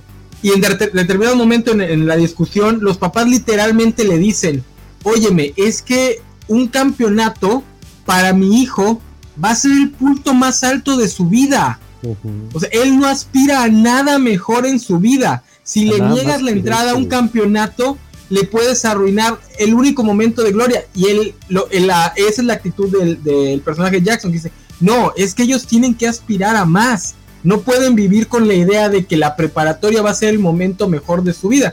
Está muy, muy bonita. Este, ahorita yo veo muchos clips en TikTok, no sé si porque el algoritmo es tan bueno que me muestra clips de películas que me gustan o si está de moda. Pero es muy bonita, si la pueden ver, se la recomiendo. Si ya no vamos a hablar de... ¿De perdón? en Netflix, ya no está en ah. Netflix, pero hay que buscarla en las otras plataformas. Igual se pasó a Stars o a. Exacto. Este, si ya no vamos a hablar. Ajá. Suena como película de la Fox. Ajá, se puede que haya pasado a Star. Oigan, si ya no vamos a hablar de básquet, no sé si me pueden permitir hablar así rapidito de un ensayo de David Foster Wallace que es de tenis para hacer el segue a la anécdota que Games tiene muchas ganas de contar. Que además es un ensayo que, va, que va. Mira, ve, la cara, güey. Sí, yo, yo, sé que tiene muchas ganas de contar. De hecho, de hecho, Games, no me creas, pero por lo que me contaste, creo que la tipilla de la que quieres hablar también la menciona David Foster Wallace en otro ensayo sobre tenis. Él tiene, David Foster Wallace, para quien no lo conozca, es un ensayista gringo, uno de los últimos grandes intelectuales gringos. Se suicidó en el 2007, si no me recuerdo, muy joven, la verdad. De hecho, creo que tenía mi edad cuando se suicidó, un poquito más grande. Este es de los posmodernos de los 90, de los post-postmodernos, de los primeros que intenta ir más allá del posmodernismo, hacer una crítica del posmodernismo, pero sin eh, rechazarlo por completo. Él tiene tres ensayos sobre, sobre tenis, uno donde habla de su propia experiencia como tenista y las trampas que hacía porque era muy bueno en geometría. Tiene otro que creo que es sobre la tenista de la que quiere hablar Gámez. No estoy seguro porque yo no conozco la tenista, entonces no, no recuerdo el nombre creo que es, si no llega a mencionar la anécdota de la que quiere hablar Gámez. Y el tercero, que es el que más me gusta y que creo que es el más famoso, habla, usa el tenis como excusa para hablar justamente de lo que ya más o menos tocamos con, con Jordan sobre la grandeza de, los deportistas. A David Foster Wallace lo contrata la revista Squire, de eso para quien, para de hecho, para quien no quiera leerse el ensayo, puede buscar el podcast, el podcast Squires Classics. Ahí hay un capítulo dedicado a este ensayo, cortito de 30 minutos, donde hablan del ensayo, este, de Dave Foster Wallace, etcétera. El ensayo lo mandan a hacer a cubrir el abierto de Canadá o algo así, un abierto importante, pero no de los importantes. Entonces lo mandan a él porque además de que ya era famosillo, pues él jugó tenis, eh, llegó hasta, hasta el college jugando tenis. Entonces lo mandan a él a cubrirlo. Y David Foster Wallace cuando lo mandan a cubrir un tema siempre lo usa de excusa para hablar de algo más profundo. Y en este caso, él, se, él llega al abierto de tenis y decide pegársele al que en ese momento era la futura estrella, ¿no? Alguien que, un muchachito que estaba sonando mucho de 22 años, eh, voy rápido para que no se me duerman, este, que estaba sonando mucho que, iba a ser la futura estrella y la fregada, se le pega, conoce al entrenador, le cae bien al entrenador y el entrenador le dice, pues, ¿sabes qué? Vente con nosotros, anda con nosotros todo el día y este, pues ahí escribes tu, ensayo sobre, sobre, sobre mi muchacho. Foster Wallace piensa, ah, es que seguramente quiere la publicidad gratis porque él va a ser el futuro, el futuro gran, este, gran estrella del tenis. A ese, a ese campeonato no va a ir el que era en ese momento el mejor tenista del mundo, no me acuerdo cómo se llamaba. Va el segundo, el, el rival. Entonces, a partir de esto, David Foster Wallace empieza a hablar sobre esta cultura de ser el mejor que hay tanto, o que había tanto en Gringolandia. De, si te esfuerzas y, y eres muy tenaz, vas a llegar a ser el mejor tipo Michael Jordan, ¿no? Si te metes al gym y si enfrentas cada uno de tus problemas con esta idea de esforzarte y bla, bla, bla. El chiste es que en determinado, él se sienta a ver el primer juego, igual las piensa, ah, yo llegué a ser jugador de, de college, no soy mejor que el promedio gringo, o sea, un gringo gordo cualquiera, pues yo soy mejor. No va a haber mucha diferencia con esos jugadores que no son los mejores del mundo, son ya de nivel profesional, pero no son los mejores del mundo. Los mejores del mundo iban a ser ocho jugadores que entraron con invitación, ni siquiera tuvieron que hacer tryouts ni entrar al, torneo. Ya tenían sus lugares puestos en las últimas, en, las últimas competencias. Entonces, ah, pues no, no va a haber tanta diferencia entre mi talento y el que tienen estos jugadores. El primer juego que vio dice que le rompió el corazón a morir. Dice, ahí descubrí mi enorme estupidez la distancia entre los jugadores promedio de ese nivel profesional y yo es el mismo abismo que hay entre, no sé, este, sí, es un abismo. O sea, la distancia que hay entre esos jugadores y yo y hace que la distancia que hay entre, entre mi persona que llegué a jugar eh, en college y un gringo gordo que no hace ningún deporte, la hace ver como niña. O sea, es una distancia enorme. Y la distancia entre él y una persona normal es chiquititita. Algo que dice, tienen que verlo en vivo para notarlo. Si lo ven en tele, nunca lo van a notar. Y luego, ya, ya enfiestados, le llega a decir al entrenador, ah, sí, tu muchacho va a ser famoso y seguro por eso quieres este ensayo, ¿no? Porque va a ser la primera gran, el primer gran texto alrededor del, de la futura estrella del tenis. Y dice que el entrenador, con toda seriedad y sin ningún tipo de malicia, y sin decirlo como algo triste, dice, no, mi muchacho nunca va a llegar a ser estrella, no sé por qué todo el mundo está diciendo que va a ser una gran estrella. David Foster Wallace se quedó así impactado porque dice, pero espérame, ¿cómo vas a decir que tu muchacho, que realmente es uno de los mejores aquí entre profesionales, no va a ser estrella? Dice, cuando vengan los ocho grandes celebridades del tenis, vas a entender por qué. Y dice que sí, cuando ve jugar a una de estas estrellitas, ni siquiera el segundo gran tenista, no sé quién era el tenista en esa época, pero son dos nombres famosos. Eh, cuando ve jugar a uno de estos ocho grandes tenistas, dice, sí, en efecto, la distancia entre esta nueva estrella y estos profesionales es la misma que hay entre él y yo. Nunca va a llegar a ser una, gran estrella del tenis. Y dice que eso lo hizo, lo puso a pensar porque dice, este muchacho vive para el tenis. O sea, tú hablas con él y ahí se avienta como dos páginas enteras para explicar que lo que va a decir a continuación no es en mala leche. Él agarró mucho aprecio al muchachito. Dice, tú hablas con él y el muchacho no existe fuera del tenis. Novias, solo las mujeres que están alrededor del tenis. Escuela, pues lo mínimo necesario para que no metan a sus papás a la cárcel. O él desde los cuatro años le pusieron una raqueta en la mano y a jugar.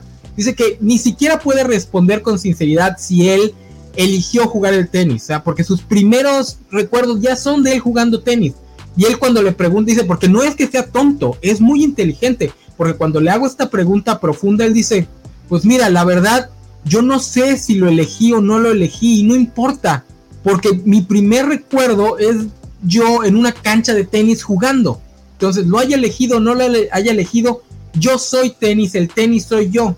Entonces a David Foster Wallace le rompe el corazón darse cuenta que esta idea de, oh, si tú eres, si tú tienes talento y te esfuerzas mucho, vas a lograrlo. No, todos los profesionales tienen talento y todos los profesionales se esfuerzan, pero de esos profesionales hay un selecto grupo que por razones diversas van a ser mejores. Y la distancia entre ellos y el resto de profesionales es la misma que hay entre los profesionales y un hombre que jugó hasta nivel colegial. Entonces, a mí este ensayo me gustó mucho justo por eso, porque nosotros nunca pensamos así. Nosotros ya tenemos esta mentalidad de, ah, tenemos a Michael Jordan y a todos los demás, y todos los demás, pues generalmente van a ser ligeramente mejores que, el, promedio eh, eh, social. No, todos han dedicado su vida para estar ahí. O sea, por eso es que cuando, cuando el mundial y cuando las olimpiadas que empiezan con el mame de, ay, ¿por qué no traen este ¿Por qué no traen este, medallas? ¿Por qué no ganan el quinto partido? Porque ese es el nivel al que pueden llegar. O sea, no pueden llegar. Y ya no es cosa, a ese nivel ya no es cosa de esforzarse. Ellos ya se esforzaron para estar ahí. Ya se esforzaron, ya dedicaron su vida, ya entregaron su juventud entera a este deporte o al deporte del que estemos hablando. O sea, ellos ya dieron todo lo que podían dar. El siguiente paso requiere cosas que no tienen y que no van a tener, así se inyecten 3 kilos de esteroides, ya sea una capacidad psíquica para aguantar eh, los embates de la vida, ya sea habilidades biológicas que están fuera del alcance de todos, como el caso de Phelps, que se sabe que tiene más capacidad pulmonar, tiene una brazada mucho más grande de lo normal. Entonces, esas habilidades podrán parecer niñas, pero eso hace que él salte a un nivel que el resto de profesionales no va a tener. Y así pasa con todo. Y luego Foster Wallace empieza a lucubrar más allá del deporte y dice, piensen que dedicaste toda tu vida porque tenías el talento, porque el tal no es que no tengan talento, lo tienen. Tienes el talento, dedicas tu vida, pero a lo más que vas a aspirar, aspirar va a ser ganar el abierto de Canadá, porque eso es lo que le decía el entrenador. No, yo lo traje aquí porque eso es a lo que más va a aspirar el muchacho. El abierto de Canadá, tal, otro abierto, tal vez otro abierto, los abiertos menores, porque no va a pasar a, la gran, a las grandes ligas de las grandes celebridades de tenis. Entonces dice Foster Wallace, ¿Cuál es el futuro de este muchacho? Él es tenis, el tenis es él, no tiene una vida fuera del tenis. ¿A qué aspira una vez que su etapa como jugador profesional se acabe? y, y eso se dice, y le dice que platicó con el, con el entrenador. Dice, sinceramente le dice el entrenador, él va a terminar de coach en algún este, él va a terminar de coach. Y dice Foster Wallace, sí, probablemente termine de coach en algún equipo olímpico o en algún equipo colegial de cierto nivel, ¿no? De, cierta, de cierto prestigio. Y lo más interesante es que les digo que hay un podcast de Squire Classic que se dedica a retomar textos clásicos de la revista Squire y en el que le dedican a David Foster Wallace que se escribe, que será 10, 15 años después del texto. Pues Wallace ya está muerto, no lo pueden invitar, pero invitan al que fue su editor de ese texto y le pregunta el, entrevistador, oye, ¿y qué fue de este jugador? Y dice, tenía razón, David tenía razón. Él es ahorita el entrenador del equipo preolímpico de no sé qué, este, no conozco si es universidad o, preparatoria, pero es un equipo que ya es famoso por generar atletas que por lo menos van a entrar a, los equipos olímpicos de, nivel nacional gringo. Ahí terminó, como bien lo dijo David Foster Wallace. También yo por eso, desde que leí este texto, ya me quité muchas de las actitudes con respecto, especialmente a los futbolistas, porque pues ya lo veo de otra forma, ¿no? Ya los veo jugando y digo, cuando una crítica muy común que es, es que les importa más ir a hacer eh, anuncios de bimbo. Sí, güey, porque de eso van a vivir. O sea, ellos saben que no van a ganar la Copa del Mundo. Ellos saben que el tiempo que van a tener como jugadores es muy cortito, ¿no? Los casos como Rafa Márquez son muy, eh, son muy pocos. Alguien que puede jugar tanto tiempo es muy, muy raro. Tienen que llevar un régimen alimenticio, cuidarse en su vida personal, etcétera, etcétera. Entonces muchos no lo van a lograr. Entonces ellos tienen que asegurarse una, tienen que hacer lavado de dinero.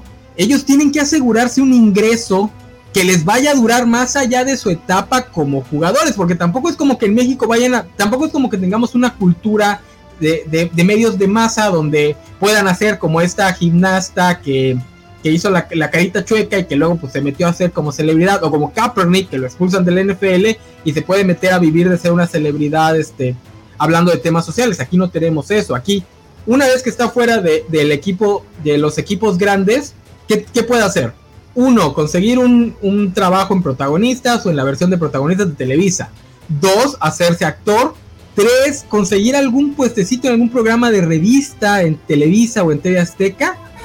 O cuatro, vivir de lo que sea que haya conseguido en su, en su, ¿qué? Cinco. Y la quinta, ser gobernador de, cualquier estado excepto el suyo. Yo pensé que ibas a decir ser director técnico. No, es que tampoco hay una, tampoco hay, aquí no tienen la posibilidad de ser entrenadores de un equipo menor, porque pues no hay tantos equipos menores. Aquí no, tenemos fútbol eh, colegial. No, pero sí, es que sí lo hacen, o sea, la mayoría de los deportistas buscan ser entrenadores, pero no son aquí, o sea, son de equipos de Sudamérica. Ah, ah, sí, sí. Sí, sí, y hay otros, por ejemplo, varios jugadores del Santos Laguna, el Pony Ruiz, el Anchita Dueña y varios, juegan en línea en este en cómo se llama en ligas amateurs aquí locales. Y les, pagan, por jugar.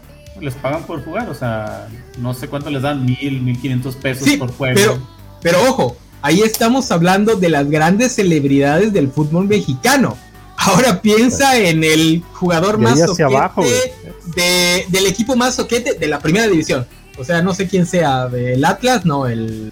¿Cuál sería el peor equipo de México? El, los, este, los tiburones de Veracruz. El Necaxa. El jugador más soquete de los tiburones de Veracruz o del Necaxa.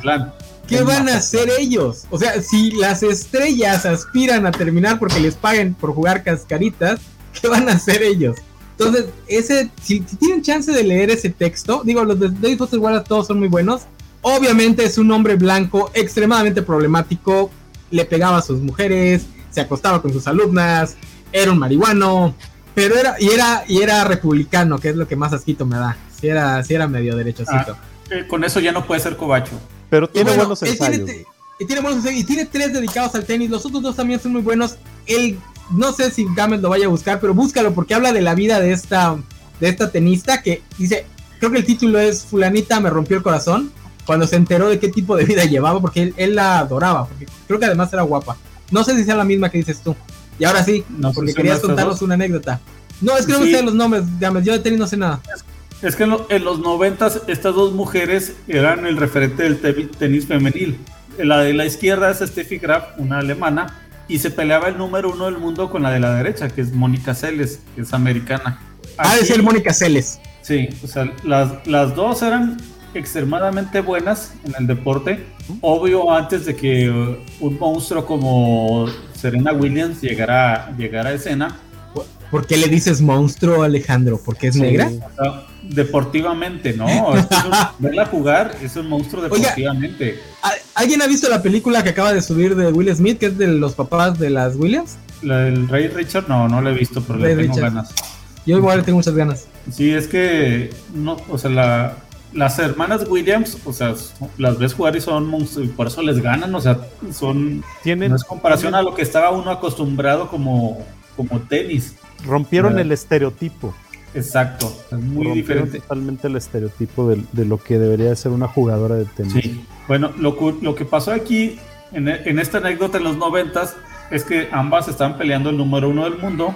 ¿Y qué pasa? Que Steffi tiene un, un fanático, un fanático muy extremista alemán, y en pleno juego se lanza con un cuchillo y apuñala en la espalda a Mónica Celes. La, la pobre mujer, pues, este, no salió viva, pero con una herida y se retiró momentáneamente del deporte y pues perdió su lugar por un, por un tipo que quería que la otra mona fuera la número del mundo y lo logró. gracias a ello, Steffi Graf fue la número uno del mundo por años. Así es un, un orate, un loquito. Sí, sí es ella, sí es ella, porque de eso trata parte del ensayo, de cómo pues, le friegan la vida a esta muchacha. Sí, que pasa muy, muy seguido. Mira, Alejandro esto que menciona el ano es muy cierto y pasa en todo. Hay artistas que siempre serán mejores sin importar cuánto te esfuerces, cuánto aprendas. Habrá gente que es mejor solo porque sí. Siempre habrá un niño asiático de 13 años que es mejor que tú en algo. No, Alejandro Guerra, pero además en el caso de las artes es aún peor porque como son subjetivas, habrá gente que le va a caer bien a la gente. Y ya. O sea, o sea, tal vez no sea el mejor músico, el mejor actor, el mejor pintor o lo que seas, pero es una de esas personas que en 30 segundos ya, ya, ya la consideras el mejor amigo de tu vida. Y hazle como quieras. O sea, por más que te esfuerces, no vas a lograr vencerlo en esa, en esa vía de popularidad. Así es la vida. Todavía en los deportes sí hay meritocracia, porque pues tienes que ser bueno. O sea, no, no, no cualquiera llega a ser Rodman, que sería el, peorcito de, los, de los toros bueno, no, no cualquiera, tiene que, tienes que tener talento. Pero pues en las artes es aún peor. Ese, ese es el punto, o sea, tienes que tener esfuerzo, constancia, dedicación. Pero aparte, si tienes talento o si tienes algo, alguna característica física, en el caso de los deportes, eso es lo que te distingue del resto y es lo que te da tu diferenciador. No, no es nada más porque sí, como dice Alejandro, o sea, no, no, no es nada más porque sí, o sea, sí hay una causa. En los deportes, en las artes, o sea, no es nada más porque sí, son, seguramente ha de haber una explicación detrás de ella, pero todavía son cosas que no entendemos. Entonces, hay gente que tiene, especialmente en las artes performativas, ¿no? Hay, eh, en, el podcast que grabé con Alejandro Gámez, que va a salir el lunes, hablamos de cómo Patti Yaka, por más que le intentaron vender, y a pesar de que es guapísima, no tiene el don de gente, no lo, o tal vez lo tenga en la vida real, pero no lo transmite en pantalla. Tal vez sea mejor comentarista que Maggie Heggie, por ejemplo, pero Maggie Heggie tiene el don de gente y no hay nada en el mundo que Patricia Yaca pueda hacer para vencer eso, aunque toda TV Azteca estuviera de su lado para intentar imponerla. Hay muchísimos actores que la industria gringa intenta cada año meternos a la fuerza como el que hizo de hijo de, Bruce Willis en Duro de Matar, que también fue John Connor, no me acuerdo cuál de los Terminator, y que también estuvo en Furia de Titanes, que por más, ah, que estuvo en Avatar, de hecho estaba padrinado por, por este Cameron. Ah, Sam Worthington. Sam Worthington, pero no tiene esa cosa que debe tener un actor para ser tan popular. Digo, es como el caso de Britney Spears y, Cristina Aguilera, que también lo mencionamos en el podcast que va a salir el lunes. Cristina Aguilera siempre fue mejor que Britney Spears, eso todo el mundo lo sabe. La voz, la voz es increíble. Sí, sí, sí, no, la, no, tenía más, tenía más cuadros de baile y tenía mejor gente detrás, pero a ese nivel, ese extra que el, público te ame con pasión, lo tenía Britney Spears. Digo que al final podemos decir que le fue mejor a Cristina Aguilera porque no la tuvieron de reclusa durante 10 años, Ay, qué cosa tan horrible. En, cambio, en el deporte sí podemos hablar todavía un poquito de meritocracia. Sí podemos decir que quienes están al nivel profesional, quienes a quienes vemos, quienes se hacen famosillos, sí tienen un, sí se esforzaron por estar ahí, porque el talento deportivo podrá ser una facilidad, no de niño. Pero si no entrenas 3, 4 horas al día, no vas a llegar a la NBA, no vas a llegar a la NFL, no vas a llegar a, las grandes ligas eh, beisbolistas por mucho talento que tengas. Ahí sí en eso sí le, concedo a los deportes que eso. son en cierta forma mejor que la industria del entretenimiento. Se tienen que esforzar físicamente, tienen que chambearle. En la industria del entretenimiento hay gente que pues sí tiene un talento, una facilidad y puede ir navegando con su don de gente toda su vida. Así es. Bueno, pues este es el, evento deportivo, la gran rivalidad en el tenis que quería comentar. Y una película de tenis que les recomiendo es la de Wimbledon, se llama, con este Vision y Mary Jane. Ay, sí, esa está muy bonita. Es, es, una comedia romántica muy bonita. Donde Vision es un tenista que nunca llegó a, gran cosa, pero lo, lo invitan a Wimbledon y logra llegar a la final. Ay, qué bonito y terminan. Aparte, la, película de. es, esta película donde sale MJ como coprotagonista es, es una donde más luce. Está, muy, muy bonito. Buena actriz, es buena actriz. Sí, lo es. es buena actriz. De, mis películas favoritas de ella es la de Triunfos Robados, de sus primeras que conocí, ya como adolescente. Y está buenísima esa película con Elisa Dusko también. Elisa Dusko. El problema de Dons es que, como que la la encasillaron mucho en el mismo personaje tipo Mary Jane, pero es muy buena actriz. Sí, pero como, bien dices, Kristen Dunst es de lo mejor que puede haber. y, se las crees, les crees el romance, está muy padre. Una lástima que nadie aquí. Ajá. Del lejanísimo septiembre 17 del 2004. todavía entra. Una lástima que nadie haya visto la película de Will Smith porque, digo, a menos que sea un caso rarísimo donde, donde meta la pata, estoy seguro que está muy buena porque son las películas que Will Smith ya sabe hacer, esas para echar lagrimita. Este, bueno, tampoco la podríamos comentar mucho porque es nueva y nos pega Valentín. Mira, Valentín, una hora 46. Tú que decías que no íbamos a poder hablar del tema. Y aquí sigue la gente comentando. ¿Qué se me hace que el único que no le gusta hablar de deportes eres tú? Ay, es que yo nomás quiero hablar de fútbol. Y ustedes no hablen de fútbol. De los mundiales. que, quede para el récord, muchachos. Que quede para el récord. Sí, Julián Ramírez, aquí, aquí se le están saliendo control las crías. Tengo pijamada en mi casa y pues es algo normal en, aquí. Así pasa cuando tienen hijos. ¿Quién era, Julio? Julián, Julián Ramírez. No, ya, ya, váyanse, ya váyanse acostumbrando, porque ya al rato nada más vale yo vamos a ser los únicos que no tengamos hijos en la covacha. Así que al rato va a ser la covacha tipo programa de revista matutino para dar, dar consejos de, no, de, paternidad y de maternidad. No van a tener hijos que conozcamos, Van a adoptar. Ustedes dos. ya sé, Ah, mira, sí es cierto lo que dice Alejandro Guerra. ¿Alguien vio aquí la película Guerra de Sexos? Es la historia del partido de tenis histórico entre la campeona y el campeón en los setentas. No la recuerdo. No, nunca la he visto. Es, una, es un juego de tenis entre la, la, número uno del mundo y el número uno del mundo. Y es una película que habla sobre, sobre ese juego de tenis. Creo que ella lo retó porque para ver quién era el mero mero. No sé cómo terminó, pero habrá que verla. Oye, oye no les voy a explicar mi, mi salto de razonamiento, pero hablando de esto, otra cosa de la que se habla muy poco en el caso de las Olimpiadas es el enorme juego que el, el enorme juego que juegan eh, los esteroides, los anabólicos y toda la medicina médica alrededor del deporte olímpico. Y cuando digo el enorme juego que juegan, me refiero a que ese es otro nivel al que ya no van a poder alcanzar. O sea, hay muy pocos deportes ya en donde un país chiquito te vaya a poder generar una gran estrella. Hay una razón por la que Estados Unidos, China, Rusia, Inglaterra y Corea creo que son los cuatro, los grandes países del medallero. Y esa razón es porque todos, todos ellos tienen una medicina deportiva muy enfocada en generar un alto rendimiento deportivo. Ya ni siquiera estamos hablando de esteroides. Ese fue el problema de los rusos, que los rusos se quedaron atrás y seguían metiendo esteroides cuando Estados Unidos y China ya estaban trabajando en cosas que todavía no están reguladas. Entonces les movieron el tapete a los rusos que se, se seguían inyectando cositas y por eso es que los lograron banear. China desde el 2008 ya está trabajando hasta en terapias genéticas y la fregada. Así que cuando vean a los pobres mexicanos, muchachos, a veces son gente que entrena en, esta, en, gimnasios que ni siquiera está. Hay un, había un muchacho gimnasta que en TikTok explica que es del norte, desde su zona.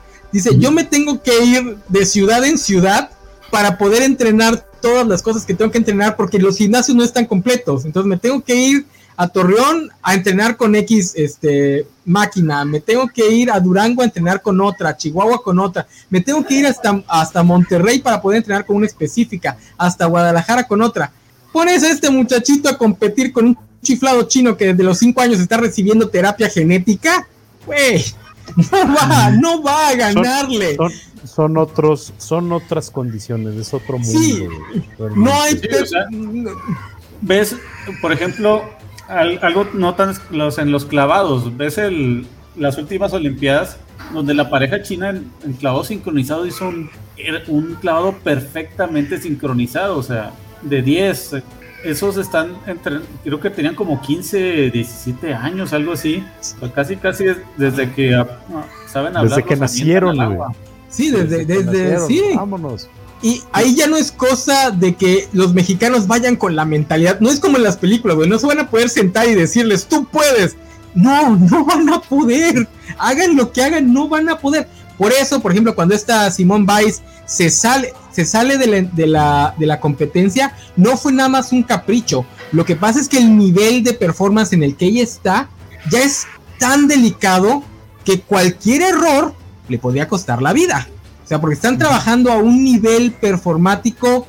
O sea, tenemos a estos, tenemos a los grandes talentos y tenemos al resto de profesionales. O sea, ya, que por cierto, muchos dicen que ese fue el gran error de dejar entrar al Dream Team que una vez que abrieron las puertas a esta competencia ya más capitalista, es lo que les empezó a dar en la torre a las Olimpiadas. Digo, como entretenimiento es aún mejor, ¿no? Porque ves, ves competencias donde ganan por el un pelito de rana calva, ¿no? Entonces, como, como espectador es mucho más interesante. Pero sí, ¿no? cuando estaba, estaba viendo con mis primos el de salto de... Eh, o el de salto. De altura. De altura. Con pértiga, eh. Y, de, no, no, no, el que corren y saltan y caen en la, arena. Ese, salto de altura, ese me, ese me gusta mucho. Estamos viéndolo y no me acuerdo de qué país. A todos los que están concursando son unas garrochas con unas piernotas. Son, son humanos que tienen el tronco muy chiquito y las piernas muy largas.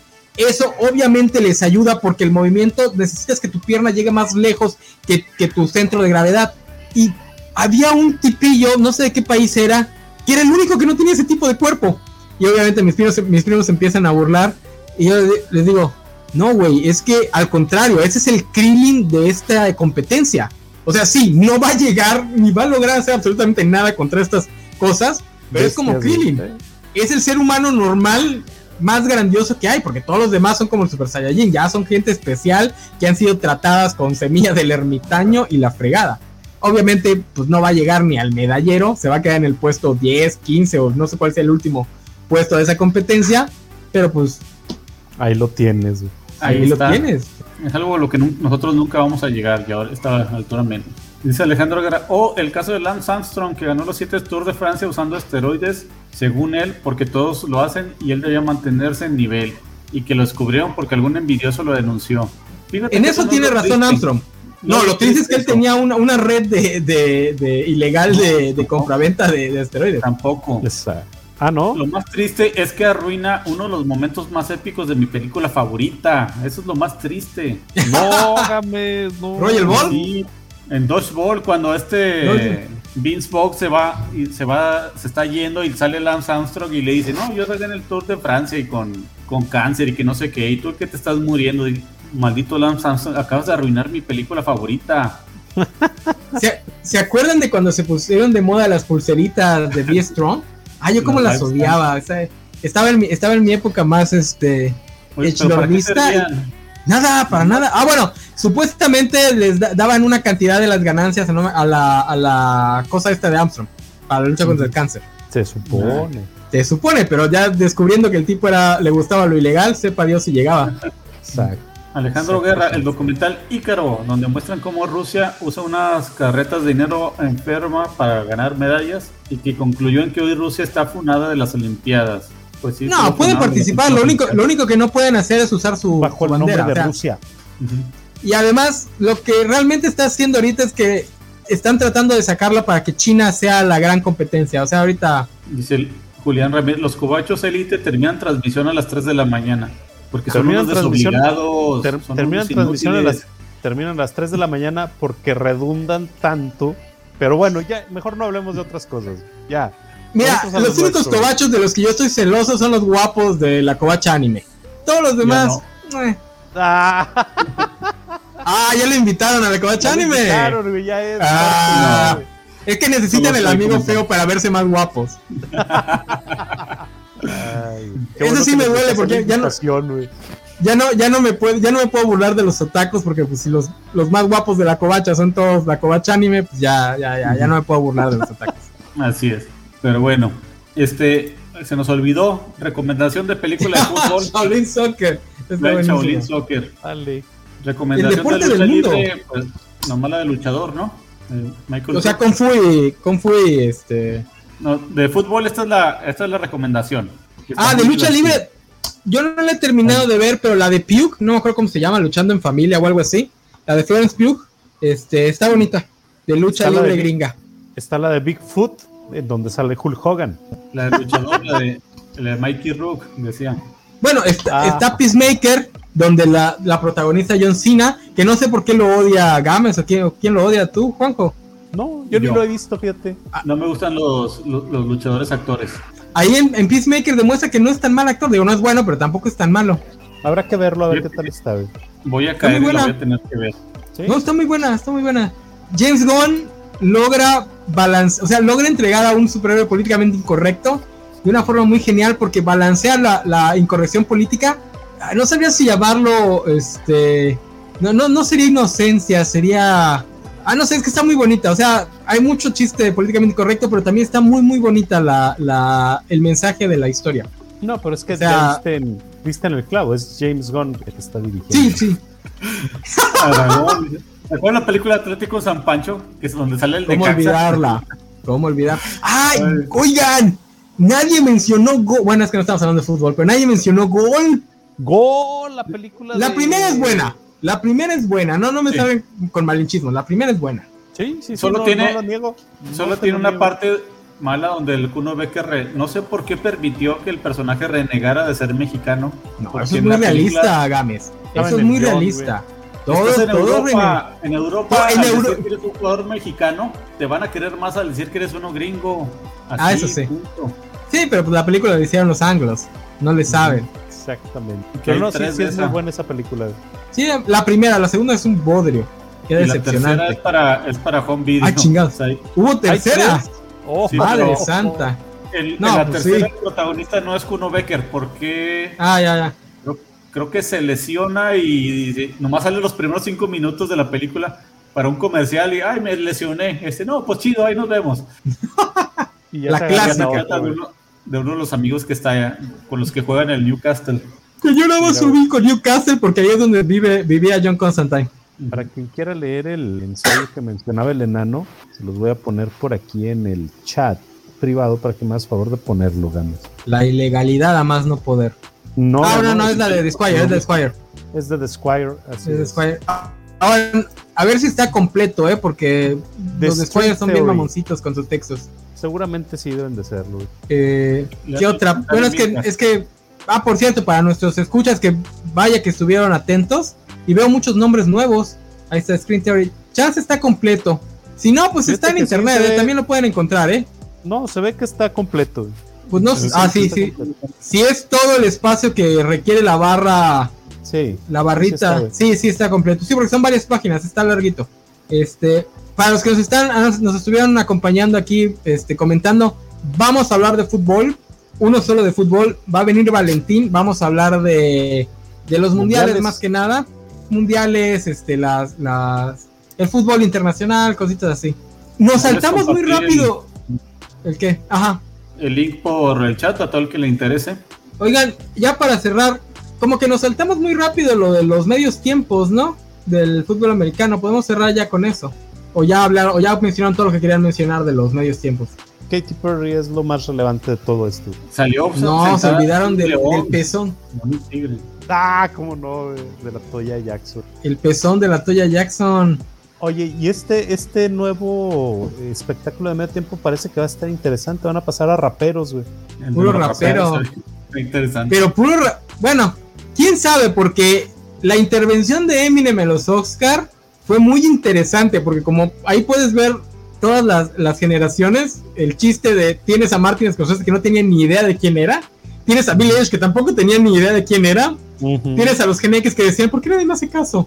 Y tenías a Brie Exacto. Larson, que es millennial, que tenía una cara así de... "Ah", que no podía con ella. Billy Ellis sí sabe quién era, nomás que generalmente hace esas caras por su. Así, esas sí, caras. Sí, por, su. sí, sí. Entonces, a ver cómo se. ¿Por su qué?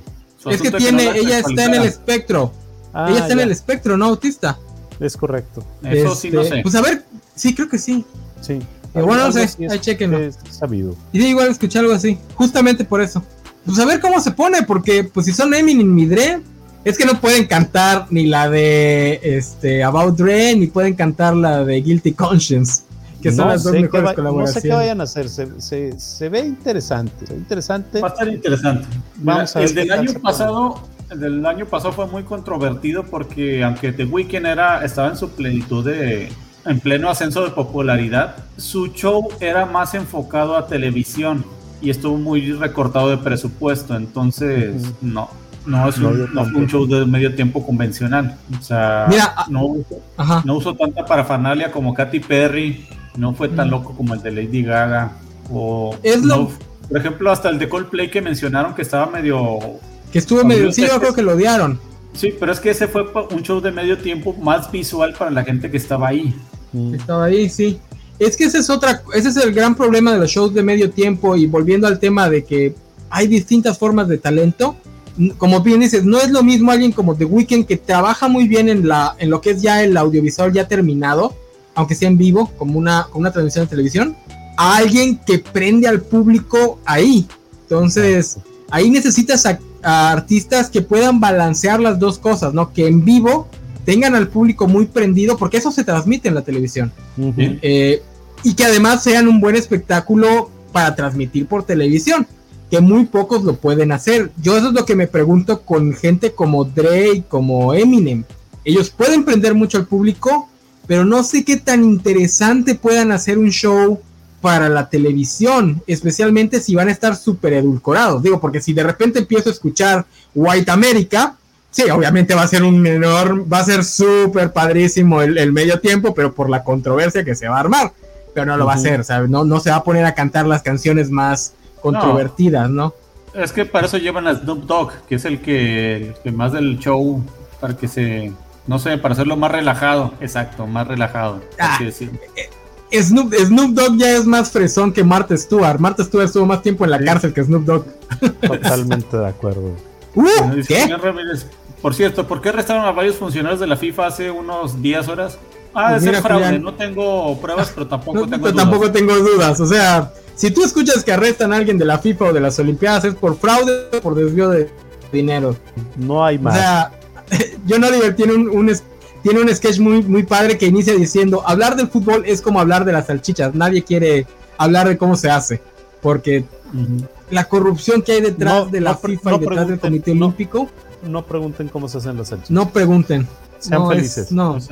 Sí, no, no, no. Por algo vamos a tener mundial en Qatar, o sea, Qatar. Fíjate. Mundial en Qatar cuando la FIFA tiene 10 años pregando por la homofobia de las de los hinchas. O sea, el nivel de desconexión de la FIFA es enorme. O sea, no griten cosas homófobas, pero vamos al, al país donde, donde todavía matan homosexuales. Exacto. Y donde las mujeres van a tener que ir en burka porque si no las apedrean si es que se animan ahí, pues imagínate. Que sí, sí, por ejemplo, Televisa y TV Azteca lo van a tener que pensar mucho porque sí se pueden meter en problemas por su tipo de transmisión. Eh, bueno, eso ya lo hablaremos cuando hablemos de Mundial, pero también yo me acuerdo mucho en los 90 cuando anunciaron esta, este formato de mundiales de decir vamos a hacer uno en cada continente. Yo me acuerdo mucho que había mucha emoción al respecto, pero la mera neta creo que en general ha sido contraproducente y no nada más me refiero a los países feos. El Mundial de Alemania fue una huevada infinita. Eh, creo que no ha funcionado, o sea, igual es porque los mundiales y las olimpiadas para mí son las que vi de niño y de adolescente y pues ya no me interesan porque ya estoy viejo. Pero yo sí siento que en el caso de los mundiales esto de moverla por continente los arruinó muchísimo. Fíjate que esa pregunta, bueno, es, ese tema que acabas de tocar, era algo que quería plantearles ya, y, si quieren también ya para cerrar.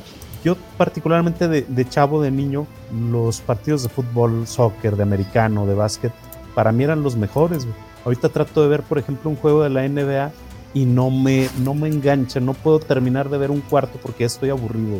No me pasa lo mismo con el fútbol americano. El fútbol americano, ahora que estuve este, descansado, me tocó ver todos los juegos de Wildcards. Y sí me emocionaron algunos, no tanto como antes, pero tiene que ver el factor emoción de la edad.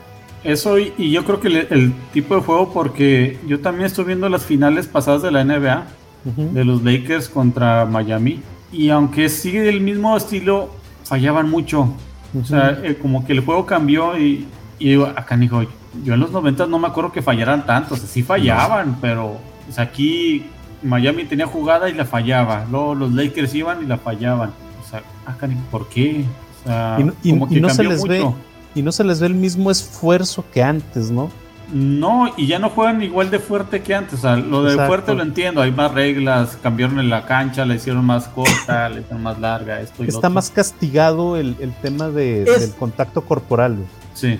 Es lo que le, no recuerdo quién estaba cuando lo platicamos, que les comentaba que los gringos, los este, de, colegial, peleaban mucho ponerle más reglas a, a la NBA, eh, que porque era muy sucia, que porque era... Pero yo siempre he sentido que esa es la gracia. O sea, si quieres ver juegos muy técnicos, pues ahí está la NFL, ahí está el béisbol.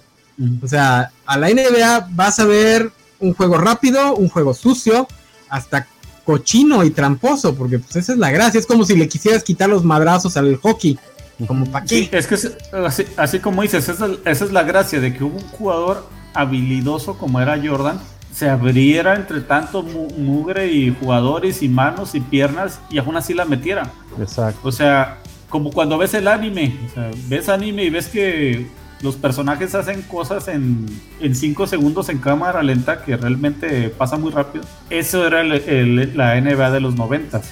Y no es cuestión de seguridad, ¿eh? porque hay, quien dirá, es que es para seguridad de los, de los jugadores.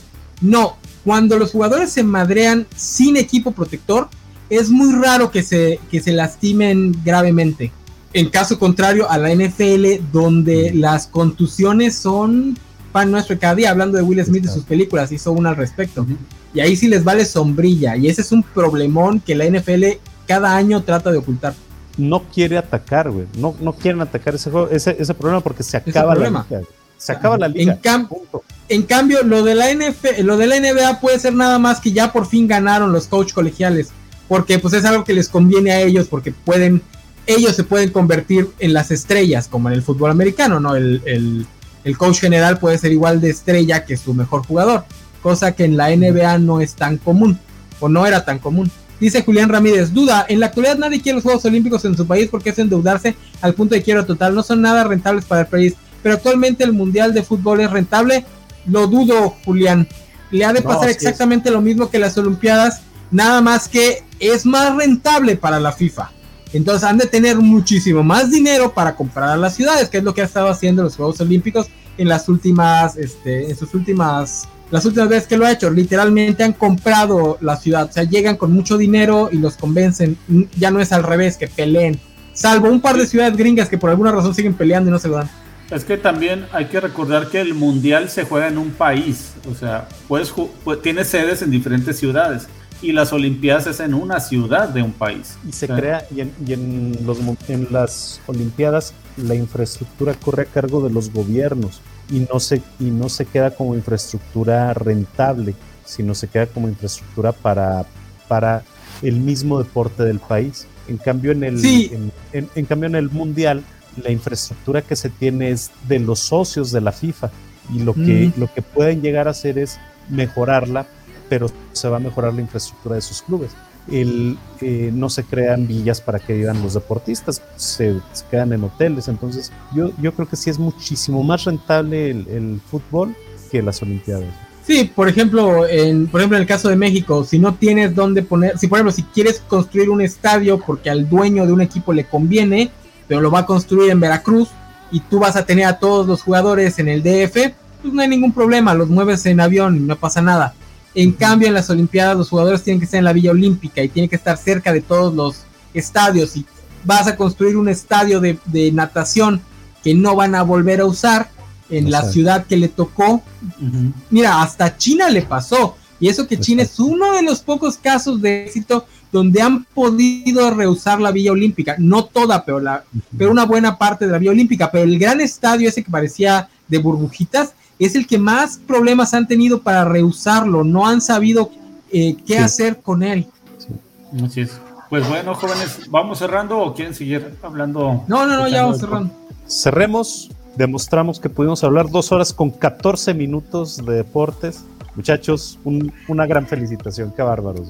Bravo, bravo. Uy, esto que no, no deportes, nada más hablamos de fútbol americano, de básquet, de fútbol mexicano y un poquito de tenis. Ah, bueno, y un poquito, de, lucha. libre. Pudimos hablar un poco de taekwondo, de pesas, cositas así.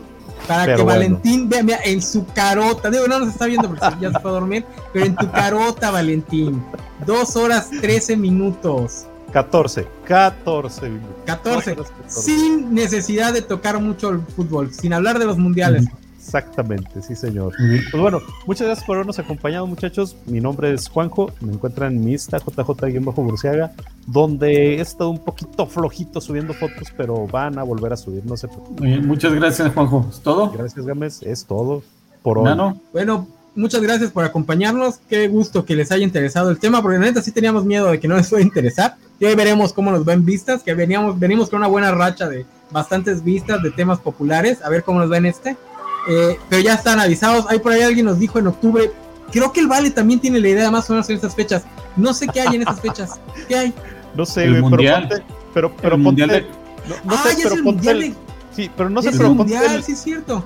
No sé, pero ponte el comentario de Lucas Tours. Hablando del deporte de nuestro país, a ver, Dice, los siguientes duran dos horas haciendo deporte. Híjole, señor. la caminata, la caminata, chance sí te la aguanto, Lucardos. Chance sí te aguanto una caminadita. La caminada sí se, se, arma, güey. Así de moviendo las nalguitas como, como, como deportista. Fíjate que chance te la aguanto. Jugar, fútbol así de cascarita de barrio sí te aguanto unas dos horas todavía. no, estamos para ya estar viejito. Ah, es que fíjate que sí me gusta mucho.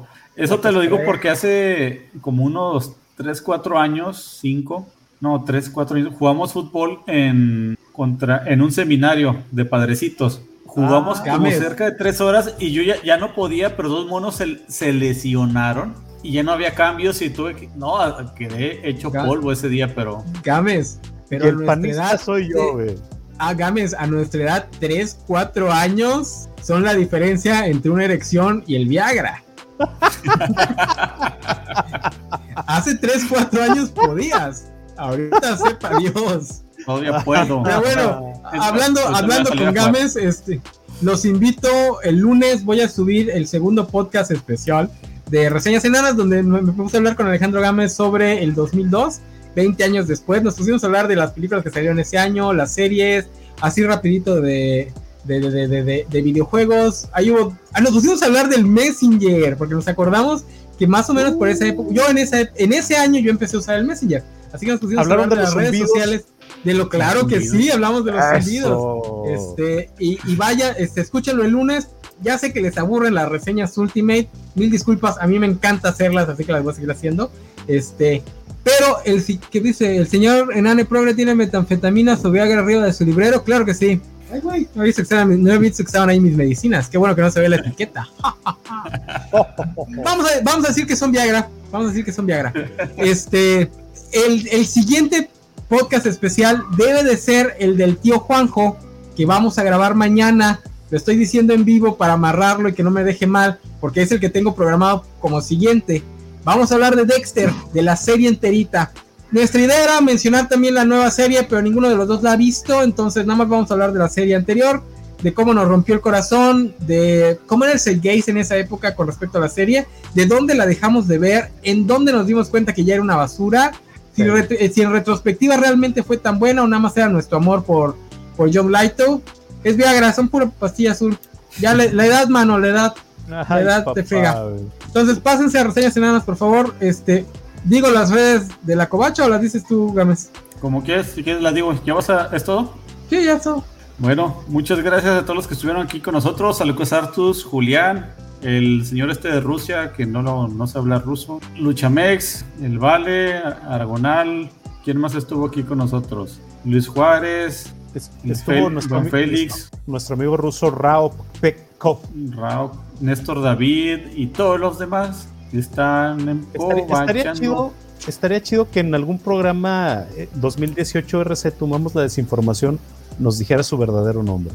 Oigan, espérense, el ruso, el ruso, el ruso puede ser Cosmic Bot que participó en el programa de The Expanse porque él sabe hablar ruso o sabe hablar poquito ruso y este le gusta trolearme hablando en ruso porque pues no tengo ni idea de lo que me está diciendo y yo lo estuve troleando en el programa. Puede que sea él. Pregúntenle si debe pollos, si debe pollos o si droga perros, es él. no, no creo porque la estuvo poniendo, estuvo poniendo, ah, no, parecían enlaces, pero sí, seguramente sí es tu amigo. Bueno, a mí me encuentran como Spider Games, arroba Spider Games en Twitter y en, en Instagram y en Facebook como Spider Games en línea. Muchas gracias también los que se han suscrito a la covacha en YouTube desde 9 pesitos. También en Facebook ya se pueden suscribir, creo que son 13 pesitos al mes para que nos apoyen y podamos seguir haciendo contenido de calidad como este. Oigan, el mejor, el mejor, de las en serio lo de las películas, ¿eh? Si les gustaría aventarse dos horas de una película malísima, mientras más mala mejor, este, y que la, que la vayamos comentando en vivo, de preferencia una que ya no tenga derechos de autor, para evitarnos problemas. vamos a buscar este, opciones y si, quieren dejar en los comentarios opciones también, mejor. O sea, podemos este, ver el, gabinete del doctor Caligari, no es mala, pero pues es, creo que es silenciosa, así que podemos platicar todo lo que queramos. Sí, bueno, vean los siguientes programas de La Covacha, La Covacha Anime el lunes a las 9 de la noche con el, elenco más sensual de La Covacha. Martes de ñoñoticias desde las 9 de la noche, como son falsos, empiezan como, como a medianoche. Por eso me duermo. Este, miércoles de la covacha de, Boba Fett, que la semana pasada no hubo episodio de Boba Fett, hubo un, especial del Mandaloriano. ayer, vi, ayer vi el primero de Boba Fett y qué mal dirige este tipo, ¿eh? O sea, para hacer que se vean mal, como que se vean mal las escenas de acción de esta señora, es porque eres pésimo dirigiendo acción. Sí. Y eso es muy raro en él, ¿eh? Se me hace que como que ya le gusta más dirigir niños. Este, como que ahí se desenvuelve mejor. Pues le salieron buenas esas películas, güey. Sí. Este jueves sí hay ñoñonautas. Se van a tornar las, la coacha en vivo cada 15 días uno. Este jueves va a haber ñoñonautas, creo. Van a hablar de un manga o algo así. El viernes los cómics de la semana a las 9 y media. Pues igual prendan la tele a las 7 de la mañana y todavía están por ahí. No tienen nada que hacer esos jóvenes. El sábado de Cobachando, donde hablamos del tema de moda como si fueran los noventas de todo un poco. Domingo de Covacharla, Peacemaker, mañana a las 4 de la tarde. Este, ya acabamos el mes. ¿Qué vamos a tener en febrero, enano? Pues vamos a tener el especial de eh, aniversario. Los 15 años, la covacha es quinceañera. Vamos a bailar el vals. Este. Ah, denos dinero y hacemos el, baile de Peacemaker, que tampoco es muy difícil. Si John Cena puede. Nosotros también. Parece, una tabla como hablando, hablando de esa idea de que pensamos que es fácil hacerlo, este, si John Cena puede. La morenita que está a un lado de él, ¿ves, cómo se mueve con tanta gracia comparado con John Cena? Eh, pues es que John Cena es un tronco. Que por cierto, qué guapa está la güera, ¿eh? Qué guapa está esa, esa muchacha. Bueno. bueno, la próxima semana tenemos el, el, especial de aniversario de la cabacha, que no sabemos qué hacer, pero va a ser aniversario. Pero va a ser el aniversario número 15 y va a ser súper especial. Ahí acompáñenme. Así es. Vamos, a vamos, a venir aquí con su vestido de quinceñera para celebrar. Y la siguiente va a ser, creo, va a ser el de Boys Band y eh, No, el eh, ajá. Pues un especial de Día del Amor y la Amistad que aquí Gama está planteando como de Boy Bands. Me parece perfecto. Eh, no sé si lo vamos a concentrar en una época específica o nos aventamos todas las que nos acordemos para hablar de Boys to Men, este, de los, principios de los 90. Obviamente vamos a hablar de Spice Girl, Backstreet Boys, en Sing, es, Timbiriche, Timbiriche, eh, OV7, eh, Magneto, Magneto la este, Mercurio del 2000, ¿cuál fue? Mercurio fueron los que salieron de Magneto, son los que salieron después de Magneto. En dos años, cuando tengamos ya tres, cuatro añitos existiendo, vamos a poder hablar de RBD. Así que esperen el programa de RBD. Que hasta cómic tuvo. Que hasta cómic tuvo. Así es. Este, y también vamos a hablar. No, muy nuevo. Es muy nuevo. Es muy nuevo BTS, Jorge Arturo. Este, tampoco va a entrar One Direction, también es muy nuevo. Eh, también vamos a hablar de Dragon Ball ya para terminar Dragon Ball. Bueno, a ver si terminamos igual y hacemos otro para películas GT y, nada más, este, porque Super es muy nuevo. Ya para en teoría ya para terminar con Dragon Ball y pasarnos a Naruto. ¡Ande yo! Naruto y Bleach. No. Y Bleach donde solo hablaré yo de Bleach, porque nadie más la vio. Y el programa de cómics de este mes, del mes de febrero va a ser. El de Heroes Reborn. Heroes Reborn, muy bien. Ese va a estar chido, Liro. Así es. Bueno, eso es lo que vamos a tener este mes aquí en Cobachando. Síganos, denos, síganos dando su apoyo, los queremos mucho, no es cierto, pero tenemos que decirlo. Y ya nos vamos, muchas gracias a todos los que estuvieron. Juanjo, Enano, muchas gracias. Nos vemos la próxima semana para hablar del tema de moda como si estuviéramos en los 90. Bye bye. Bye. Besitos, bye.